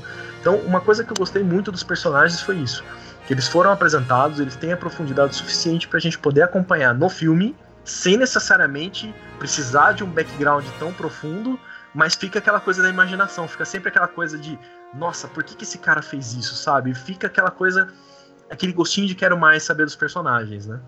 O que eu mais gostei do, de Rogue One Pra quem, assim, pra quem só assistiu os, aos filmes, né, o episódio, 3, o episódio 4, 5, 6, o episódio 1, 2 e 3, é que você percebe no, nesse filme, né, com Rogue One, que os rebeldes não é aquela coisa só preta e branca, né? É, os rebeldes também fizeram muita coisa a favor da, da rebelião, que não são coisas assim moralmente aceitáveis, né? Não são coisas que seriam aceitas pela população. Então isso que é legal, porque assim, você, você assistindo, você o Império é o lado negro, o Império é do mal, e os, os rebeldes são aqueles oprimidos, né? Eles estão querendo assim tirar o mal do poder, mas não é com Rogue One você percebe que não é bem assim que funciona a coisa, né? A, a, política da coisa, que tem todo um conselho também ali dos rebeldes por trás também da, da, da, aliança e que eles também fazem muita merda, né? Eles também fazem muita coisa errada, mas eles têm o propósito deles. Para mim o Rogue One ele trouxe de volta uma coisa que tinha no episódio 5 e no episódio 4, no episódio 6 também, que a trilogia nova perdeu um pouco, eu acho. Que é justamente a questão que o Emerson falou a gente não sabe muita coisa dos personagens. Quem que é a Leia no começo do episódio 4? Ah, é uma senadora de Alderaamba, acabou. A história acontece sem você se preocupar em, em quantas vezes ela caiu quando era criança, como que foi a educação política dela. Você não sabe de nada disso e não importa, né? Que eu ouvi de Rogue One estão falando que a Jean foi mal explorada. Para mim não. Para mim deu a informação sobre a Jean que precisava dar, deu o motivo para ela estar fazendo o que está fazendo no filme. Eu achei o roteiro sensacional. Os personagens não, não é que, que eles são superficiais, é porque eles não são os protagonistas da história. É? A gente tem ali um filme novo e não tem um protagonista. A Jean talvez protagonize um pouco, mas isso da história. O protagonista é Darth Vader. Não, não, importa qual filme Star Wars nós tenhamos visto até agora, o protagonista é o Vader, tirando o episódio 7, que é uma nova história. Né? Mas nessa Mesmo parte, assim o capacete tá lá. Mesmo assim o capacete tá lá. É, o tempo inteiro fala dele, né? Mas beleza. Mas nessa, né, nessa parte da história onde, onde Rogue One se passa, o protagonista é o Vader. Se ele é vilão, se ele é herói, não importa. O protagonista é ele. E a gente fica ali, né, esperando ele aparecer o filme todo. Mesmo quem não, quem não quem foi ver sem conhecer nada de Star Wars, já foi sabendo que ia ter uma cena que o Darth Vader ia aparecer. E é incrível, como mesmo quem não é fã, mesmo quem não gosta de Star Wars, como o Emerson falou também, sabe quem é o Darth Vader, cara. É impressionante. É um personagem muito forte, cara. Muito, muito forte. forte. mesmo. E hoje, hoje eu tive uma. Hoje, hoje à tarde eu fui assistir a versão dublada, né? Porque Nossa. aproveitar as férias, né? Então, vamos lá, terceira vez que eu vou assistir, vamos assistir dublado para ver como foi a dublagem. Cara, a dublagem brasileira, a gente tem um dos a gente tem os melhores dubladores do mundo aí. Ficou bacana, lógico, tem as suas diferenças para a versão uhum. original. Mas ficou bacana, lógico. É, a, a, voz do Darth Vader com, com Air Jones é diferente da versão brasileira, né? É, mas assim, uma coisa que eu percebi muito, tinha uma criança no cinema, né? À tarde. E eu senti, e assim, esse é o primeiro filme de Star Wars, assim, da, dessa desde o, contando as duas trilogias, que você não tem Jedi, né? Você não tem sabres de luz rodando, a não ser a cena final. E eu vi a criança na metade do filme falando: Mãe, esse filme tá chato. Não tem o Yoda, não tem o Jedi. Por que, que não põe um Jedi aí que resolve isso aí rapidinho? cara, eu ria por dentro, cara. Eu ria por dentro, porque assim. A inocência da criança, né, cara? A inocência da criança, cara. E eu falo, eu falo assim, ó, se a gente parar pra pensar, Star Wars é, é o que a gente tava comentando. Ele foi feito para crianças. Foi feito para crianças e adolescentes, porque Rogue uhum. One não é feito. Inclusive, Rogue One entrou nos Estados Unidos como PG-13. Os únicos filmes PG-13 de Star Wars é A Vingança do Sith, que ele é uma, um, um, dos mais sombrios, Rogue One, e se eu não me engano, o episódio 7 tá como PG-13, que aqui o nosso é, é 12, né? Que é a classificação indicativa 12 anos. Os outros são livres. E aí você pega o Rogue One, que é para ser um filme de guerra, e fala, cadê os Jedi? Né? Acho que tá chato, tá um negócio político, tá um negócio, sabe? E realmente, os personagens, ele, eles, não, eles foram explorados de uma maneira que fica aquele mistério, que a Jean, ela, ela é, passa pela jornada do herói, né? Que é aquela coisa de, olha, uhum. não quero participar, e de repente aparece um motivo, vem um, um, um velho ali que que é o, o, o lá, e, fala, e mostra para ela o porquê que ela tem que participar, dá um motivo para ela, sabe? E, isso é bacana. Então você tem algumas coisas da, da, da, do Jornal do Herói ali que não tira o protagonismo dela, que ela, apesar do, do Darth que todo mundo tá esperando ali, você tem ela ali como, vamos dizer assim, a linha central para ligar as coisas, então é ela que tem que ir com Sam Guerreira para ninguém para todo mundo não morrer, né? Pro cara receber todo mundo. Aí tem ela que vai conversar com o pai e tudo mais. Pra, ela ali é, é, a, é a estrelinha ali do negócio para fazer a, a linha do, do, do, do filme. E, e mesmo assim, a história dela foi apresentada de uma maneira que não precisou ficar perdendo muito tempo. Cara, você querendo ou não, em, vai nos primeiros 20 minutos de filme ali, você já tem a apresentação de todos os personagens que aparecerem, e aí o resto é filme, cara. É a história Isso. mesmo, é o, é o roteiro mesmo de, olha, como eles foram buscar esse plano, sabe? E eu acho que ele tem todos os elementos de um filme de Star Wars, cara. E principalmente, eu, o pessoal ficou abismado e, e né, de colocar a Jean como a heroína, a guerreira, mas se você pensar bem, desde o primeiro, do episódio 4, que foi o primeiro filme que saiu, você tem a presença da mulher guerreira. Tem a, a princesa Leia. Leia, ela é uma guerreira, ela tá lá dando tiro com a pistola laser, com o rifle. Depois você tem a, a Padmé Amidala, que é um outro tipo de heroína, uma heroína de gabinete, mas ainda assim uma heroína. Eu acho sensacional isso daí. Tem todos os elementos de um filme de Star Wars. Tem uma outra coisa também que, que é, por exemplo, a Mon Mothma, cara, quem manda na rebelião praticamente é ela, cara. Uhum. Quem manda é ela. No, nesse, no Rogue One, até que mostra que ela tem um pouco menos de força ali, porque existe um conselho. Olha, se o conselho inteiro não aprovar, é, não vai ficar, não vai ser bom. Mas ela não fala que não vai ser bom não porque ela não pode mandar, mas porque se a gente não tem o apoio dos outros, a gente perde em potência militar. Então quer dizer, a gente precisa de todo mundo junto.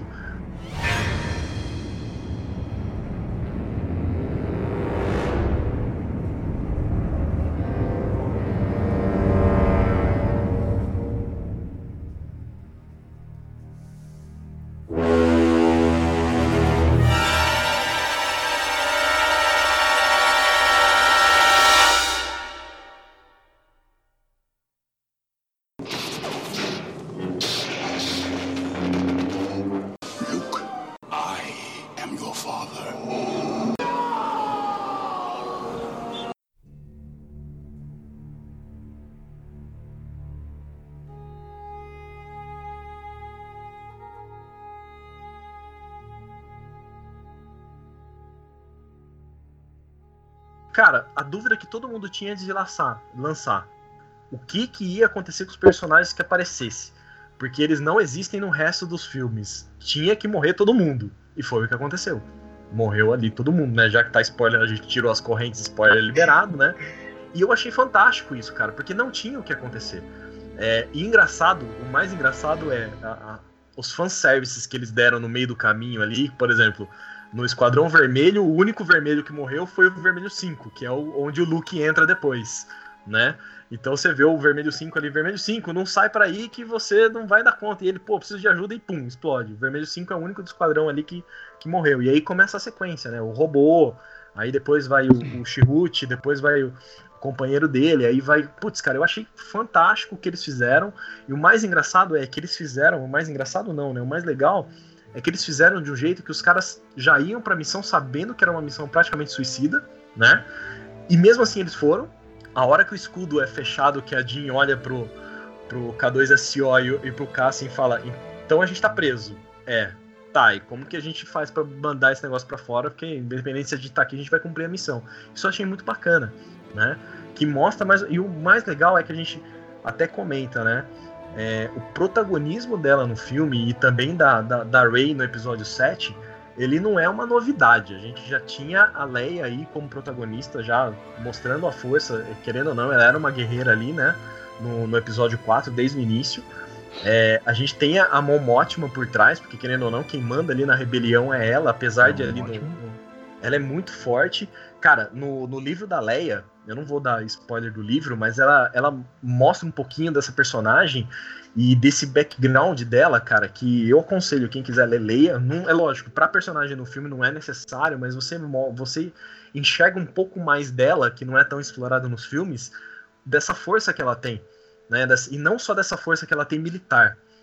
É dessa força que ela tem também na questão de dar os conselhos para os personagens, de, sabe, as decisões mesmo, e, e, isso é uma coisa bacana de Star Wars, que sempre trouxe essa questão da, das, das mulheres assim aparecerem como, como guerreiras mesmo, como resolvendo. É lógico, existe a questão que a própria Leia falou para Rey, né?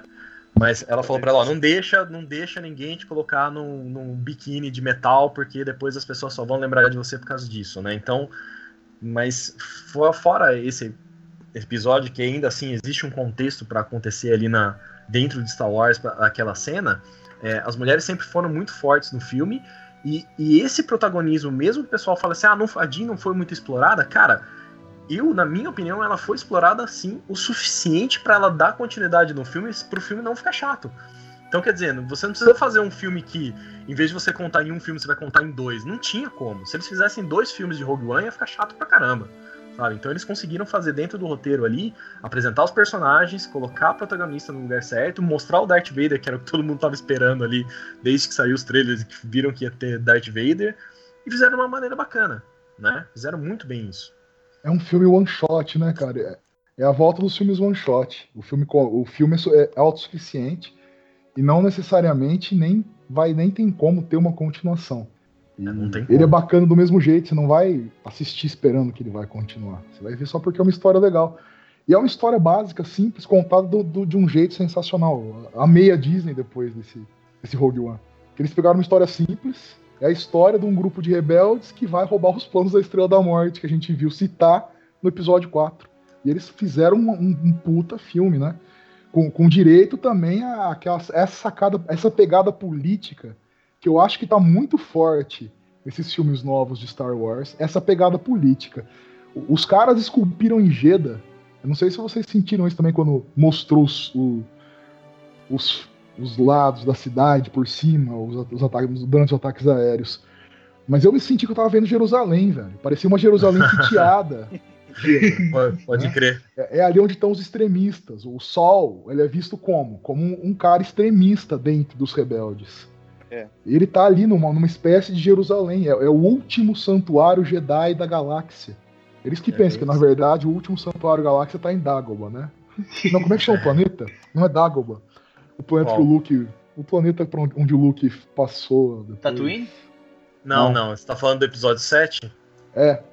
Ah, tá. É, o é lá que tá o último templo Jedi e ninguém sabia. Mas a, a, no, no Rogue One, todo mundo pensa que Jeddah é o último lugar, né? Era o lugar onde, o, quando a Ordem Jedi tava no começo do episódio 1, eles levavam os Padawans lá para pegar os cristais Kyber.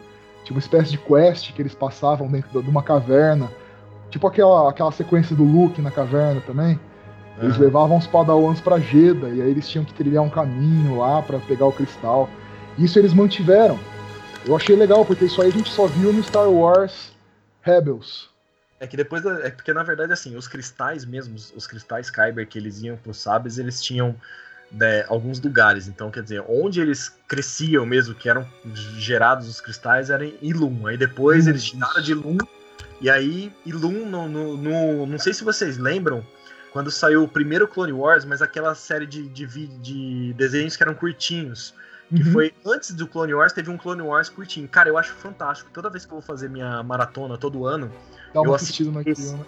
É, eu assisto esse, porque são episódios curtos, e ali tem alguns episódios que eu acho fantásticos, cara. E ali mostra quando o Yoda vai ajudar a, a, a mestre que Iluminara, que ela tá lá protegendo os cristais. E ali é destruído, porque eles não querem, não querem que os Sith cheguem lá. E depois tem Jeddah, que aí é onde tem os remanescentes dos cristais, né? Isso é bacana.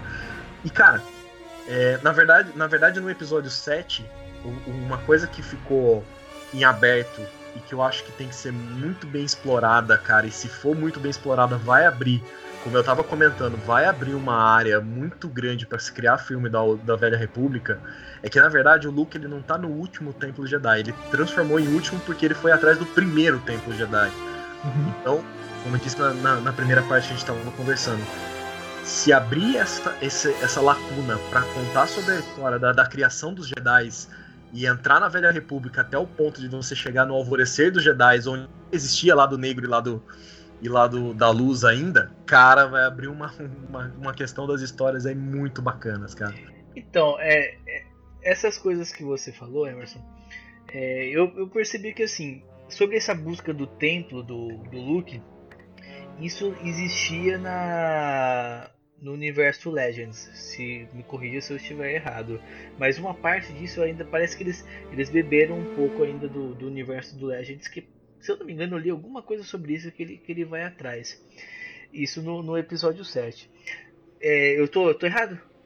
É, na verdade, na verdade, uma coisa que é, que é bacana a gente conversar, é, até para acrescentar, é assim, o que, que eles fizeram. Por que, que, ele, por que, que a Disney foi esperta com esse negócio do Legends? Eles não disseram que tá tudo esquecido, tá? Então eles, eles abriram uma lacuna para falar assim, ó, pode ser ou não pode ser usado ou pode ser alterado. O que existia no, na, nas histórias de universo expandido antes é que o Luke ele reconstruía a Ordem Jedi. Ele ia atrás dos velhos tempos para conhecer, para saber como era, para tentar buscar o que foi destruído pelo Império, para tentar conseguir informações, para tentar achar os datacrons que têm informações, até os, os, os holocrons, mais para poder entender como, porque querendo ou não, o último mestre Jedi que era o Yoda morreu e o Luke se tornou um cavaleiro Jedi. Daí para ele virar um mestre, como que ele vai conseguir trazer todos os ensinamentos? Ele não pode gerar uma, um ensinamento Jedi do zero por ele, porque senão fica a impressão dele. Então ele quer trazer as velhas, é, as velhas tradições, porém, lógico, nas histórias que viraram Legends agora, a gente sabia que ele mudou algumas coisas. Então agora essa busca colocada do Luke de ir atrás do, do, primeiro Templo Jedi, talvez seja justamente para eles trazerem essa questão do Luke querendo que a gente vê que ele tentou levantar a ordem, teve os treinamentos, e aí o, o Kylo Ren, que foi o cara que, com os Cavaleiros de Rain, detonou tudo de novo, né? Uhum. Então, esse, essa busca dele do Templo Jedi até que, ele, que, a, que a Rey encontra com ele no final do filme, é uma coisa que ficou em aberto para falar assim, cara, será que ele encontrou algo mais, sabe? Será que ele pode é... ter uma coisa que eu acho bacana, que eu gostaria de falar, é, você já falou, a Disney teve uma grande sacada. O Rogue One tá mostrando, mostrou isso, né? O possível filme do Han Solo mostrando mais, e a trilogia nova com certeza vai beber nisso daí. É, ela não tá apagando, jogando no lixo completamente todo o universo expandido. Não, cara. Não. Ela tá recontando. Universo expandido. Ela tá recontando. A, a, a, gente sabe, a gente não sabe, mas nós vamos saber no episódio 8 o que aconteceu pelos holocrons dos Jedi. Nós vamos saber por que, que deu errado. E é importante a gente notar que o Kylo Ren e a Primeira Ordem, eles não são Sith. É, não é mesmo. Os Sith acabaram. O último Lord Sith foi o Darth Vader. Eles são Dark Jedi. Aconteceu alguma coisa entre o Luke. Quem é aquele personagem novo, vilão do episódio 7? O Snoke. Né? Uhum. Ele é um Dark Jedi. Por que, que ele é um Dark Jedi? Qual que é a diferença entre um Jedi e um Dark Jedi? Isso nunca ficou claro no universo uhum. expandido. Por que, que tem os Dark Jedi? Em que, que eles. Né? A gente não conhece muito da religião Sith para dizer os Sith são assim, assim, assado. E o que, que diferencia ele de um Dark Jedi? Por que, que o Dark Jedi é Dark Jedi e não se ele usa o sabre vermelho, se ele mata todo mundo também? Qual que é a diferença? Nós vamos ver essa diferença oficialmente agora, né? Que a gente tinha no universo expandido, no, universo expandido, nos jogos principalmente, tinha Dark Jedi. Uhum. Nós estamos vendo agora.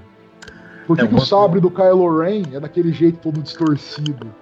É, isso, isso, isso talvez eu tenha, eu tenha uma, a versão que explica, explica essa distorção justamente por uhum. é, os cristais Kyber, eles são naturais, né? E aí os cristais Kyber, eles eram protegidos pelos Jedi. O que acontece é que os Siths, eles não conseguiam acesso aos cristais e eles sintetizavam os cristais. E é por isso que acontecia do, do, do sabre do Kylo Ren tá zoado, porque a teoria de que ele não conseguiu, não tem o treinamento, ou seja, ele estava tendo treinamento com o Luke, é, alguma coisa aconteceu que a gente não sabe o que aconteceu ainda, ele desvirtuou, né? É adolescente louco, desvirtuou pro outro lado, que quis matar todo mundo, formou a linha dele lá dos Cavaleiros de Rain. E o que acontece? Por que, que o cristal dele é zoado? Ele tentou sintetizar, provavelmente. É, aí é uma, uma teoria minha, porque assim, quando teve a cena do Rogue One que aparecia um cara abaixando para conversar com o Darth Vader que tava no tubo de Bacta, eu até lancei na palestra que eu fiz aqui, eu falei assim, cara, será que vai ser um discípulo, alguma coisa? E no final era só um velhinho lá falando que chegou o Orson, né? Tá, beleza, eu fiquei super decepcionado. Falei, putz, podia ser um Inquisitor, alguma coisa que desse uma ligação lá pro episódio 7 depois, né? Apesar de que, mostrando o castelo do Darth Vader em, em Mustafar, eles deram uma, uma bela brecha ali para dar uma ligação com o episódio 7 depois. Porque como que o Kylo Ren teve acesso aos restos do Darth Vader. E se ele teve acesso aos restos do Darth Vader, ele pode ter tido acesso, por exemplo, algum manual, algum holocromo, alguma coisa dos Siths, que aí, por exemplo, ele tentou sintetizar um, um cristal e não conseguiu. Essa é uma explicação até que aparece naqueles manuais que o pessoal faz de, de cena, que uhum. fala que tem um cristal imperfeito no, no sabre, dele. sabre dele. Aí, numa dessa, eu falei, poxa, ele não conseguiu sintetizar. Então aí ele teve que criar até a explicação mais plausível por que, que o sabre dele parece uma espada, né? Que ele tá Você sabe que, que no, esse, esse, sabre dele não é novo. Já tinha aparecido no, nos jogos do Old Republic, e a explicação é justamente essa. O sabre precisa de um escape lateral por causa de um cristal sintético mal feito. Então, e aí, e aí é que vem o que você falou. A Disney foi muito esperta, porque assim, ela não apagou tudo. Então, quer dizer, esses jogos, os, o The Old Republic, ele virou Legends. Né? Uhum. Até o Star Wars The Old Republic, que é novo, recente, virou Legends. Virou Legends. Isso virou Legends. Então, quer dizer, praticamente a gente tem de canônico novo, a gente tem do episódio de Rogue One agora, né? Episódio 1, ou seja, a partir do episódio 1 para frente a gente tem histórias. Para trás, a gente Acabou praticamente tudo. só perdeu tudo. A gente não que perdeu, a gente tem lendas, né? Tudo é lenda, então eles podem aproveitar muita coisa. Tanto que essa ligação que tem do, dos cristais, eles apresentando os cristais em Rogue One, eu falo assim, cara, pode ser a ligação que eles estão dando com o episódio 7 para explicar algumas coisas do episódio 7, até mesmo explicar o porquê que o voltar a explicar o porquê que o sabre do, do Kylo Ren uhum. é zoado. E aí pode explicar algumas coisas também, até do, do surgimento do Snoke mais pra frente. Fala assim, ó, quem que é esse cara? Do que que, por que que ele apareceu? Porque começou a surgir tudo quanto é teoria de quem era o Snoke, né? Assim, uhum. nossa, é o Darth Vader. Cara, não é o Darth Vader, não tem como, sabe? Tem umas coisas então, assim muito eu, loucas. Eu tenho duas, assim, sobre o Rogue One e sobre o Star Wars, o episódio 7. Vou começar pelo Rogue One porque. Não, vou começar pelo episódio 7 porque eu sou da, da família que assiste 4, 5, 6, 1, 2, 3. É. Boa. Você ainda assiste um. Não, né? essa é a sequência que. Se alguém perguntar assim, ó, como eu assisto? Eu falo, você já assistiu alguma vez? Fala, não, então é 4, 5 e 6. Pra ter a surpresa do Darth Vader, apesar de já saber, né? É, Agora, é... se a pessoa já assistiu, eu falo, ah, isso assiste a sequência que você quiser. O, aliás, então só cortando rapidamente pra isso, uh, Matheus, 1, 2, 3, 4, 5, 6, 4, 5, 6, 1, 2, 3 eu, eu não começaria pelo 1, 2, 3. Assim, mesmo já tendo assistido os filmes já, eu, eu começo sempre pelo 4, 5, 6. Eu assistiria 4, 5, 6 e 7 e depois assistiria 1, 2, 3. Pode crer. Chorando. Se você assistir. Se eu assistir o 1, 2 e o 3 primeiro, eu perco o que eu falei aqui nesse podcast mesmo. Uma das coisas mais sensacionais que eu tive no episódio 5, que é Luke, I am your father. Porque eu já vou saber que o Luke é filho dele. Perde o, o impacto do episódio 5, que é considerado. para mim não é, mas a maioria dos fãs considera o episódio 5 o melhor da história até agora. É. Você perde um dos fatores que fazem ele ser tão sensacional, tão aclamado, que é essa, essa revelação. Essa revelação muito louca. Então, voltando agora sobre o. O 6, 1, 2, 3. Obrigado, muito obrigado. Chorando. Agora, dá pra pôr, agora, agora já dá pra pôr Rogue One no meio, né? É Não, verdade, verdade. Mas na, na verdade. É, é, Rogue, é Rogue One, 4, 5, 6, 7, depois 1, 2, 3. Na verdade, agora eu assistiria 4, 5, 6, 1, 2, 3, episódio 7 Rogue One. Agora a minha, a minha ficou dessa forma agora. Mas na ordem de lançamento. É, ordem de lançamento. ordem de lançamento. É porque se você assistiu o Rogue One, você perde o impacto do Vader no final do Rogue One. Você não tem por que achar tão forte. Exatamente, exatamente. Você Mas... não sabe que é a história dele ainda. Bom, voltando. Sobre o episódio 7. O episódio 7, ele era um filme que, na minha opinião, ele tava. Ele, ele carregava uma, uma carga muito pesada é, era o primeiro filme da franquia depois de anos e que foi após a, a, a Disney ter adquirido os direitos da, da franquia, né? Então foi uma uhum. coisa que eles estavam carregando uma carga muito pesada. Quando saiu. Exatamente. E quando saiu o filme, a maior parte das pessoas que eu conversei falou a mesma coisa. Você é, gostou do filme? Cara, eu gostei, mas toda pessoa que conversei teve um mas. Ah, o meu ponto de vista, o filme foi bom, foi legal, mas teve problemas. Por exemplo, a cena mais comovente do filme não foi tão comovente para mim. Sim, eu, eu fiquei magoado, eu fiquei chateado, eu soltei leve, leves lágrimas porque havia entrado cistos nos meus olhos. Mas, A gente acredita. mas não foi tão comovente para mim. Por quê? E esse problema, acredito que foi problema de, de direção. Quando eles foram fazer o encontro do, do Han Solo com o Kylo Ren, eles pareciam que eles tinham construído um circo ali. Eles conseguiram colocar todos os personagens personagens chave da cena para eles verem a cena. Então, quem estava assistindo de fora, a pessoa que fala pra mim, olha, eu não esperava que aquilo fosse acontecer, pra mim tá mentindo. Porque tava muito óbvio. Em nenhum momento eu tinha em mente falei assim, ah não, o, o Kylo Ren vai mudar de lado e, e vai, e vai voltar. Não, eu não tinha essa visão. Eu sabia que o Han Solo ia morrer ali. Tava, tava muito óbvio. Então assim, a cena era para comover? Sim, era. Comoveu? Um pouco. Eu não achei que foi uma coisa que, que, que, comoveu tanto. Tanto quanto você assistiu Rogue One e hora que você assim, você vê, eu tava, eu tava aguardando a cena do, do, do final que era para fazer a ligação perfeita com o episódio 4.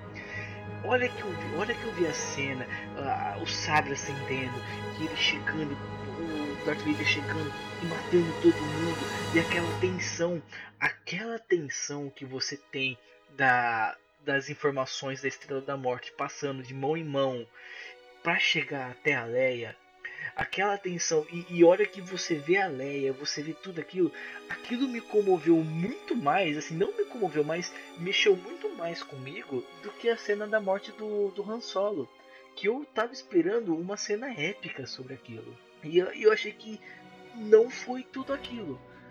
E, e não, eu, eu jogo essa culpa na direção do, do filme porque pô, teve pessoas do meu lado no cinema que ficaram altamente comovidas. Eu, eu não fiquei tanto, mas eu fiquei chateado, claro. Né? É um personagem que eu acompanhei na, na, na, minha infância. Só que a forma como ele morreu eu achei que foi muito, foi muito circo. Eu, eu não sei o que vocês acharam sobre isso, mas na minha opinião ficou muito circo. Cara, eu não. Vem cá, vem cá. Tinha uma, tinha uma coisa que tava clara nesse filme, é que o Han Solo ia morrer porque acho que, acho que isso era contratual com Harrison Ford, né? Não, tem que morrer nesse filme, porque não, eu não aguento mais fazer Star Wars, não aguento mais isso aí. Eu preciso morrer nesse filme.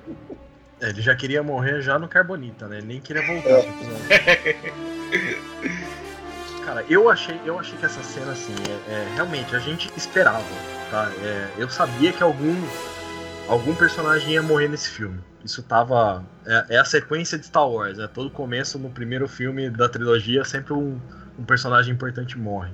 Agora, uma coisa que eu, que eu entendi dessa cena é que ela não foi bem para ser comovente, ela foi mais para mostrar o comprometimento que o Kylo Ren teve em se tornar um, um Sith. Ele quer, ele quer não, não que ele vai ser um Sith, mas ele tá tentando seguir o treinamento dele e isso ficou muito claro a partir do, da hora que o Snoke falou para ele: Olha, você é o seu pai, é a Millennium Falcon e é o seu pai que tá lá. Você sabe o que você tem que fazer. Ele fala: Eu sei. Então é assim, eu acho que a cena foi montada mais para mostrar o comprometimento dele. Também acho que ela podia ter sido um pouco mais emocionante, mas realmente teve gente no cinema ali que, que chorou. É, eu tava de máscara, quem me viu chorar, então tava de boa. É, mas eu acho que eu teria chorado mais se fosse Chewbacca, cara. Eu se fui fosse, pro cinema. Se fosse o Chewbacca, velho. O Thales sabe disso. Eu me recusei a ler qualquer coisa sobre Star Wars um mês antes de estrear. Não conversou bastante. Spoiler. conversou bastante, eu, eu, eu chorando. Uma cena do, do Chewbacca, do Chewbacca deitado e a, e a Rey chorando em cima dele. Eu fui pro cinema crente que era o Chewbacca. Quando Cara. o Han Solo morreu, eu não fiquei comovido, eu fiquei chocado, velho. Quase eu, eu realmente. É, Ficou quase aliviado. Eu falei, nossa, que bom que o Chewbacca não morre. Nossa, o Han Solo morreu. Foi assim a minha reação, velho. Eu falei, nossa, não é o Chewbacca. Nossa, o Han Solo morreu, cara. eu lembro quando eu entrei na, no cinema, na sessão ainda, eu falei pro, pro amigo meu que tava indo, falei, ó, oh, vê se não vai chorar quando o Han Solo morrer, hein? Aí a minha namorada, mas por que você acha que o Han Solo vai morrer? Eu falei, olha, o peso vai ser muito maior se for o Han Solo, porque vai ter a, tem a Leia. Então a Leia vai ficar muito mais comovida que o ex-marido tá morrendo. A, a Leia ficou tão. A Leia ficou tão puta que não foi o Chewbacca que morreu também, que a hora que ele chegou depois do Han Solo ter morrido, ela nem olhou pra cara dele. Ah, seu macaco, nossa, ter verdade.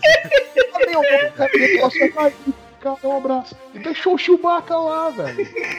Eu, eu conversei com eu conversei com um amigo meu aqui, o- um gerente de cinema aqui, e antes de assistir o filme, ele falou assim, cara, você acha que o Chewbacca... Eu falei, cara, alguém vai morrer nesse filme, e eu também tinha chutado, eu também tinha chutado o Han Solo. Eu falei, e se for pra chutar alguém, é o Han Solo. Ele falou assim, ah, por quê? Eu falei, "Mano, é o único personagem que vai ser dispensável no resto da trilogia, porque primeiro o Harrison Ford tá velho, falei, ele não vai dar conta de mais seis anos aí de fazendo filme. Ele se quebrou inteiro fazendo filme, né?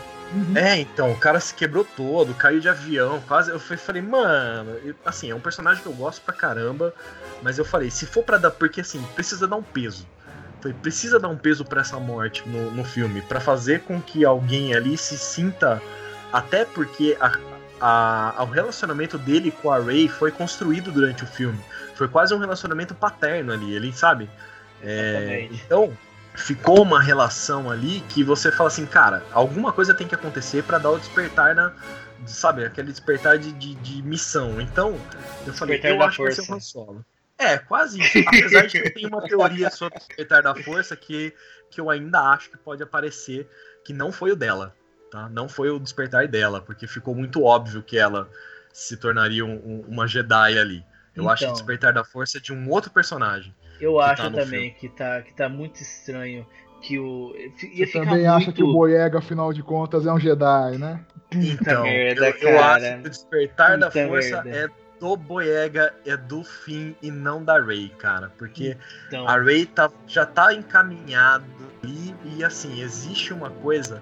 É, Ô, Emerson, você viu cenas. um jogo chamado Dark, Je Dark Jedi? É, é da, pra gente que é mais antigo esse jogo. Eu não cheguei a jogar esse jogo. eu acho Ele que é, um, ele é uma das sequências mais importantes do universo expandido, porque ele, ele mostra o porquê o Darth Vader era o escolhido. É, essa, o Jedi dessa história ele não é o Luke, é o Kyle Katarn. Uhum. E ele é um mercenário Sca- Scavenger no começo, como a Rey, e ele serve o Império, inclusive como piloto. Hum. Eu ó. achei, porque eles descartaram o Kyle Katarn, beleza. Mas eu vejo na Rey no fim o Kyle Katarn. Ele tá destrinchado em dois personagens. E eles são Então. complementares. Quem faz a Rey despertar pra força é o Finn. E vice-versa. Então. Eles são complementares. Eu acho que o Finn, se ele não for um Jedi, ele vai ter alguma outra, algum outro tipo de ligação com a força, pelo menos. Então, eu acho que Então. a- aquela. Porque assim, ele termina desacordado. Ou ele- Uhum. eu, assim, eu tenho a impressão que ou ele vai acordar e ele vai estar alguma, vai tá alguma coisa diferente, ele vai bater a cabeça e vai ficar meio que, meio que vilão por algum Aí virou período. filme da Marvel. Então, eu, eu tô com essa leve impressão que, que ele pode acordar meio, meio vilão, alguma coisa assim, e ele vai despertar essa, essa força e, e vão trazer ele pro, pro lado. Ou que talvez ele acorde assim, realmente, nossa, agora eu consigo manipular tal. Porque tinha gente que falava que apenas Jedi conseguiam manipular o sabre de luz. E ele conseguiu. Não, mas não, isso não, mas é. Ou isso não- também, ele também liga o sabre e corta o tonton no episódio 5. é, então, isso já exatamente. É que assim, essa teoria vem do Alvorecer de Jedi. Porque assim, no início, é, os Jedi eles usavam espada de, de ferro mesmo, eram espadas forjadas, não eram espadas de, de, de laser. Os Hakata é que tem uma tecnologia de manipular os cristais e tudo mais e acessar a força, tá? Que aí os caras acessam isso. Então, um resumo rápido. E aí existe uma, uma briga que um vai um, um tipo um Inquisitor para tentar pegar o, invadir o planeta. E tanto que só tem uma pessoa no planeta que é da origem dos Jedi que conseguiu acessar o sabre, fazer ele ligar. E aí que vem essa coisa do acessar pela força que só quem é Jedi acessa. Mas depois, isso é lá 32 mil anos antes da Batalha de Yavin, o começo, e depois foi se mudando a tecnologia até chegar a um ponto que você não precisava mais disso. É, tanto que tem outros personagens dentro do, dentro do universo que acessam. Até é o, próprio, o, já foi comentado aí, o Hansa pra cortar o Town Town. Aí o General Grievous usa aquele monte de sabre de ele, luz. Exatamente, o General Grievous não é usuário da força, ele é treinado nas artes de luta, mas não da força, ele não tem, não é um usuário da força. Então, assim, não é, não é só o usuário da força que consegue é, ligar um sabre de luz. Um sabre de luz é um objeto tecnológico, entendeu? Então, assim, ele consegue, você consegue ligar ele. Então não é essa. Agora, a minha teoria do fim é mais pelo, pelo sentimento que o Kylo Ren tem quando o Finn fica nega a atirar lá no, no em Jakku lá para eliminar os aldeões. Que ele sente alguma coisa ali. Então, ele, quando ele vai conversar com o Snoke de falar de, de um despertar, você vê que ele tá em dúvida. Do tipo assim, olha, você sentiu, senti, mas ele não tá falando exatamente da Rey sabe? Fica muito. Assim, é uma teoria, lógico, mas é, fica muito duvidoso do, de quem que eles estão falando ali. Até o final do filme ainda fica duvidoso. Até a questão da Rey, quando que é uma, uma, uma polêmica que existe, fala assim: ah, por que, que a Rey conseguiu derrotar o Kylo Ren? Né? Que é o, onde o pessoal mais critica o filme, fala assim: ah, ela não é treinada e tudo mais. Fala assim: ó, a gente tem que lembrar que o Luke luta contra o Darth Vader no, no Império Contra-Ataque e ele ainda também não é treinado. Ele estava tendo um treinamento com, com Yoda que não estava completo, então praticamente ele estava no nível do Kylo Ren hoje. Tá? O Kylo Ren ali no episódio 7. Então ele também ele tinha meio que um treinamento. Aí vão falar assim: ah, mas a Rey não era treinada em nada. Cara, o filme inteiro mostra que ela é muito habilidosa em lutar com bastão. Ela tem é. habilidades de luta. Ela cresceu em Jakku, em Jakku lá, né? Os, esses nomes que o pessoal dá para os filmes na tradução brasileira fica uma porcaria, né? Mas ela cresceu, ela teve que se cuidar sozinha, inclusive, eu acho que tem uma abertura pro episódio 8 que se acontecer, eu vou gritar dentro do cinema que é a primeira vez de um de uma um Jedi usar um bastão do tipo do, do, do Darth Maul, Maul. só com um Jedi, né? É, vai usar um bastão duplo, porque, cara, tá tudo apontando para isso. Então, quer dizer... Sim, porque a é arma é... dela é um bastão. Sim, então tem tudo para tipo assim, a hora que ela for construir o dela, ela vai construir, pode construir um bastão, cara. E aí ficaria, nossa, ia ser Satirishan, sabe? Que é uma coisa que assim, as roupas da Rey, ela tá muito, tá muito assim, tá muito tradicional e tá indo muito para algumas coisas da Old Republic também. Cara, e a Satirishan é um personagem dentro do universo expandido na, da Velha República que usa um bastão. E uma coisa também que ficou, que fica, não, o pessoal não lembra, é que assim, em histórias fora, né, lógico, não tá no filme. Luke Skywalker também, logo depois do episódio 4, ele derrota o Boba Fett. Sem treinamento. Então, quer dizer, Sim. o cara sendo usuário da força, tendo uma grande, um grande poder ali, porque a gente não sabe qual é a origem dela ainda. Tem teoria que ela é uma Skywalker, tem teoria agora falando que ela pode ser filha do Obi-Wan Kenobi, tem várias teorias falando de várias coisas. O que a gente sabe é que ela é muito forte na força, é, eu acredito que ela pode não. Dessas teorias pode não ser nenhuma. Pode alguma coisa surgir aí de um, de um, de um paralelo que tá vindo, ou de repente de um Rebels aparecer alguma coisa na frente, lá na frente que vai aparecer. É, mas o que a gente sabe é, ela tem algum treinamento sim, ela era habilidosa, então quer dizer, ela tá com uma arma ali que é um sabre de luz. O Kylo Ren estava muito ferido, porque o filme inteiro ficou mostrando qual era a força da balestra do Wookiee, né? Fizeram questão de mostrar aquilo, falar, mano, esse negócio destrói um tanque se, se bobear, e acertou o Kylo Ren, então ele estava ferido. Ele não tem treinamento completo também, ele também não tem treinamento da força. E aí fala assim, então quer dizer, eram duas pessoas ali que estavam pau a pau para brigar, né? Ela não, não venceu ele de é, maneira. Eu gostei disso aí porque tinha-se uma grande discussão nos fóruns de Star Wars sobre o que era ser habilidoso com a força e o que é, era é. ser poderoso na força. Exatamente. Esse filme mostrou muito bem. A Rey, ela tem um poder muito grande e nenhuma habilidade para controlar. É isso, isso fica evidente. Os movimentos de luta dela são pesados e bruscos. Ela uhum. joga o corpo inteiro para mexer o sabre. É muito legal isso aí. O, é, o Kylo Ren também. Ele tem muito poder, mas pouco treinamento. Ele segura um feixe de, de blaster com a, com a força. É, o que mas ele não tem treinamento. Ele tem uma habilidade muito grande com o uso da força. Isso. Ele é muito habilidoso no uso da força, da parte mística. E, e não uma... treinou no sabre ainda. E, não tre... e a luta dele com a Rey no final, porque, por ele estar ferido, né? Porque a dor interfere no uso da força. Uhum. Por ele estar muito ferido pela balestra do Hulk, muito bem lembrado, A luta dele com a, com a Rey é arrastada, ele tá morrendo ali, tá com um ferimento na barriga, muito, muito profundo. a balestra do Hulk derruba um tanque. É, uma coisa que ficou muito evidente na luta dos dois também é a questão de assim, é, é o que você falou, os movimentos dela são pesados. Agora imagina a gente que não tem treinamento nenhum, se você pega uma, uma espada, o que, que você vai fazer? Você vai tentar bater no cara da força. Você vai tentar, sabe? Você que vai é o que ela faz. Que é o que ela faz, não é na habilidade, não é no, no desviar, não é no, mane no manejo é, gracioso do sabre como a gente tem na luta do Anakin contra o Obi-Wan. É uma coisa sem treino. Então, assim, ele tá se protegendo porque ela é muito forte. E ela tem muita. E já provou ali no filme, porque ela tem uma linhagem, alguma coisa que torna ela forte na força. a Mas identifica isso. Isso, a máscara olha para ela e capta na hora, né? Exatamente, capta alguma coisa. Outra coisa interessante que, que foi implementado no, no episódio 7, que é, é de se observar e o porquê que o, o fim pode ser o, o quem vai despertar a força.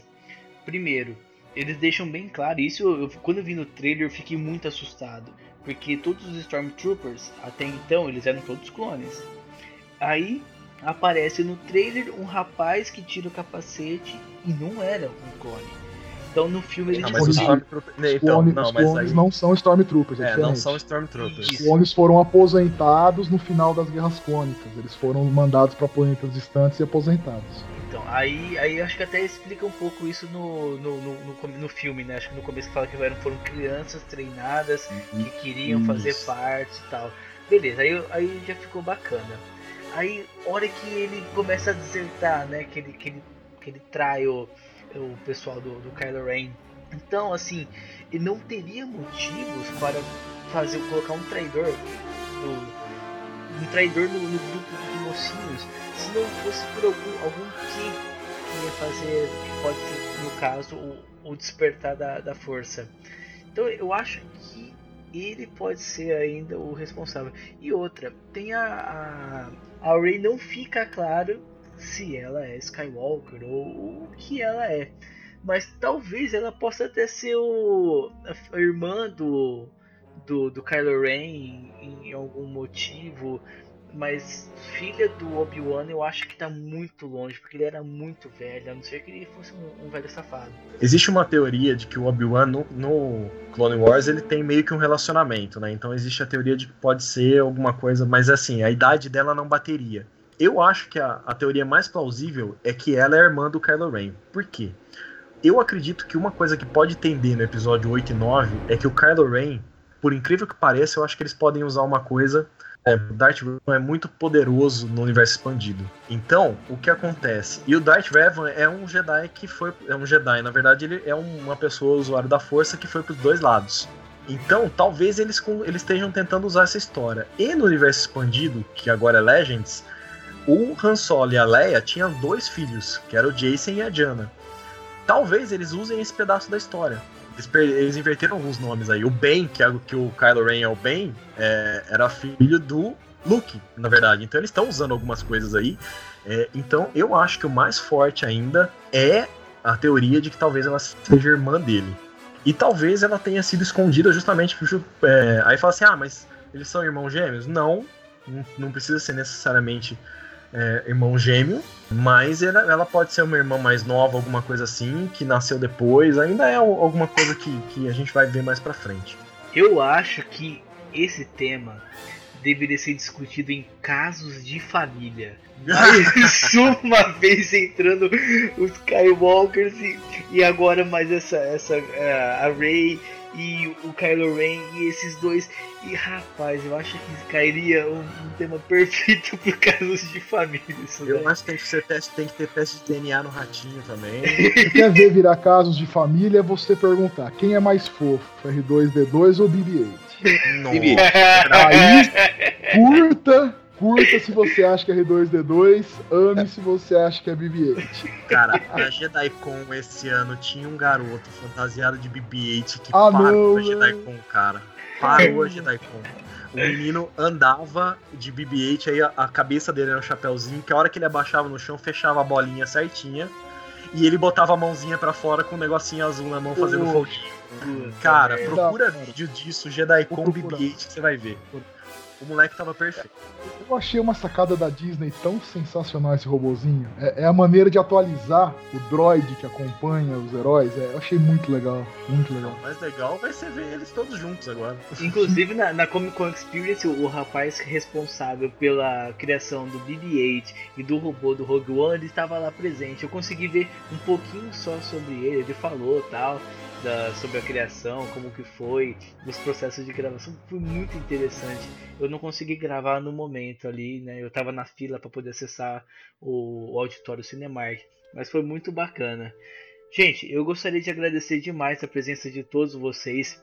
Eu e o Matheus, acredito que nós nos sentimos meio até recuados de, de tanta informação que o Choran e o Místico vocês têm aí, os, o Místico, desculpa.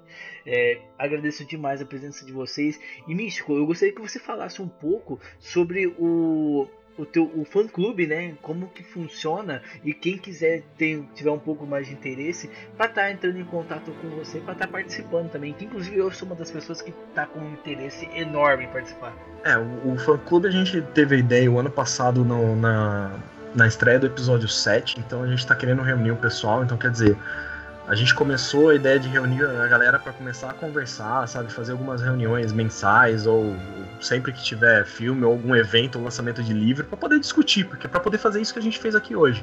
Ter com quem conversar, porque às vezes a gente se fala, poxa, não tem, não tem gente aqui perto, a gente tem que ir para São Paulo para uma JediCon. Inclusive eu já conversei com o pessoal do Conselho Jedi, se a gente conseguir um número bacana de pessoas, se tiver gente que a gente consiga fazer eventos e tudo mais, a gente pode é, existem algumas regras para a gente cumprir para poder ser um, um, um, posto avançado do Conselho Jedi aqui na região, então dá para fazer. Então, assim, a gente começou a conversar o ano passado. Esse ano de 2016 foi meio complicado para a gente fazer evento, porque parece que todo mundo decidiu fazer evento em Rio Preto. Todos os lugares para fazer evento estavam lotados, mas a gente conseguiu agora, para a estreia no dia 8 de dezembro, a gente fez mais uma vez o segundo encontro de fãs aqui de Rio Preto. Agora em janeiro a gente está pensando em pegar um, um, um dia para fazer uma discussão sobre o Rogue One. Então, quer dizer, já fazer mais um encontro também durante o ano fazer, como tem episódio 8 no, no, final do ano, de 2017, a gente fazer mais alguns encontros. Então, por enquanto, a gente tem um site onde a gente, um starwarsriopreto.com.br, onde eu tinha colocado uma pesquisa para o pessoal aqui da região responder, falar quem é, do que, que gosta, se é cosplayer ou não, até para a gente pensasse de fazer algumas ações sociais sabe, agora em dezembro mesmo, segunda-feira, eu tava lá no Senac, fantasiado eu e meu filho de Stormtrooper, eu de Darth Vader, para entregar presentes para as crianças, que o pessoal do Senac é, fez a, adoção das cartinhas, né? Então, o molecada adorou. E a gente queria ampliar isso, queria conhecer os fãs. A gente descobriu que tem bastante gente que faz cosplay de Star Wars aqui também. Então, por enquanto, a gente tem o site ali, que, só para responder a pesquisa mesmo por enquanto. Tá rodando desde o ano passado, bastante gente já, já respondeu. Também tem um perfil do Instagram que eu costumo atualizar sempre que a gente vai a algum evento, alguma coisa assim. Então é isso, a gente está tentando crescer. Então, quer dizer, agora no final do ano a gente fez.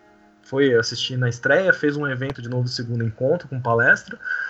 E agora para 2017 a gente quer fazer mais alguns encontros. Então, no site no, tem uma página no Facebook também, que é o Star Wars Rio Preto, a gente atualiza os eventos que a gente vai estar e quem quiser aparecer e participar, a gente convida sempre. Muito obrigado. Deixarei o link lá no nosso, no nosso site. O Matheus aqui do Cronologia Board Games, um grande parceiro nosso, está sempre presente aí. Nós estamos sempre presentes também nos eventos dele. Agradeço demais a sua presença. O Choran, um grandíssimo amigo meu de longa e longa data e, que eu sei que é um puta de um fã assíduo da série do Star Wars. Gente, agradeço demais a presença de todos vocês e nos vemos por aí em uma galáxia muito, muito We'll be right back.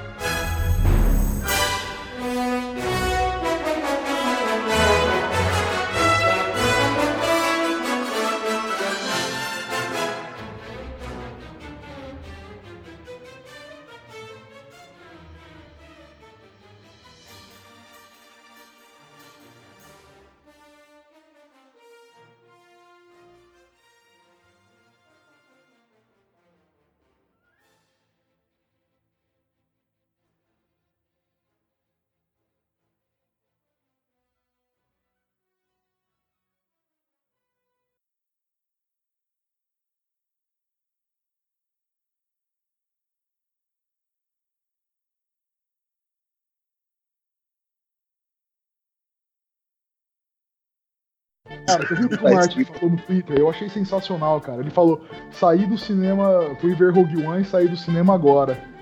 Adorei. Senti como se estivesse lendo uma, lendo uma obra autoral. cara, foda. foda.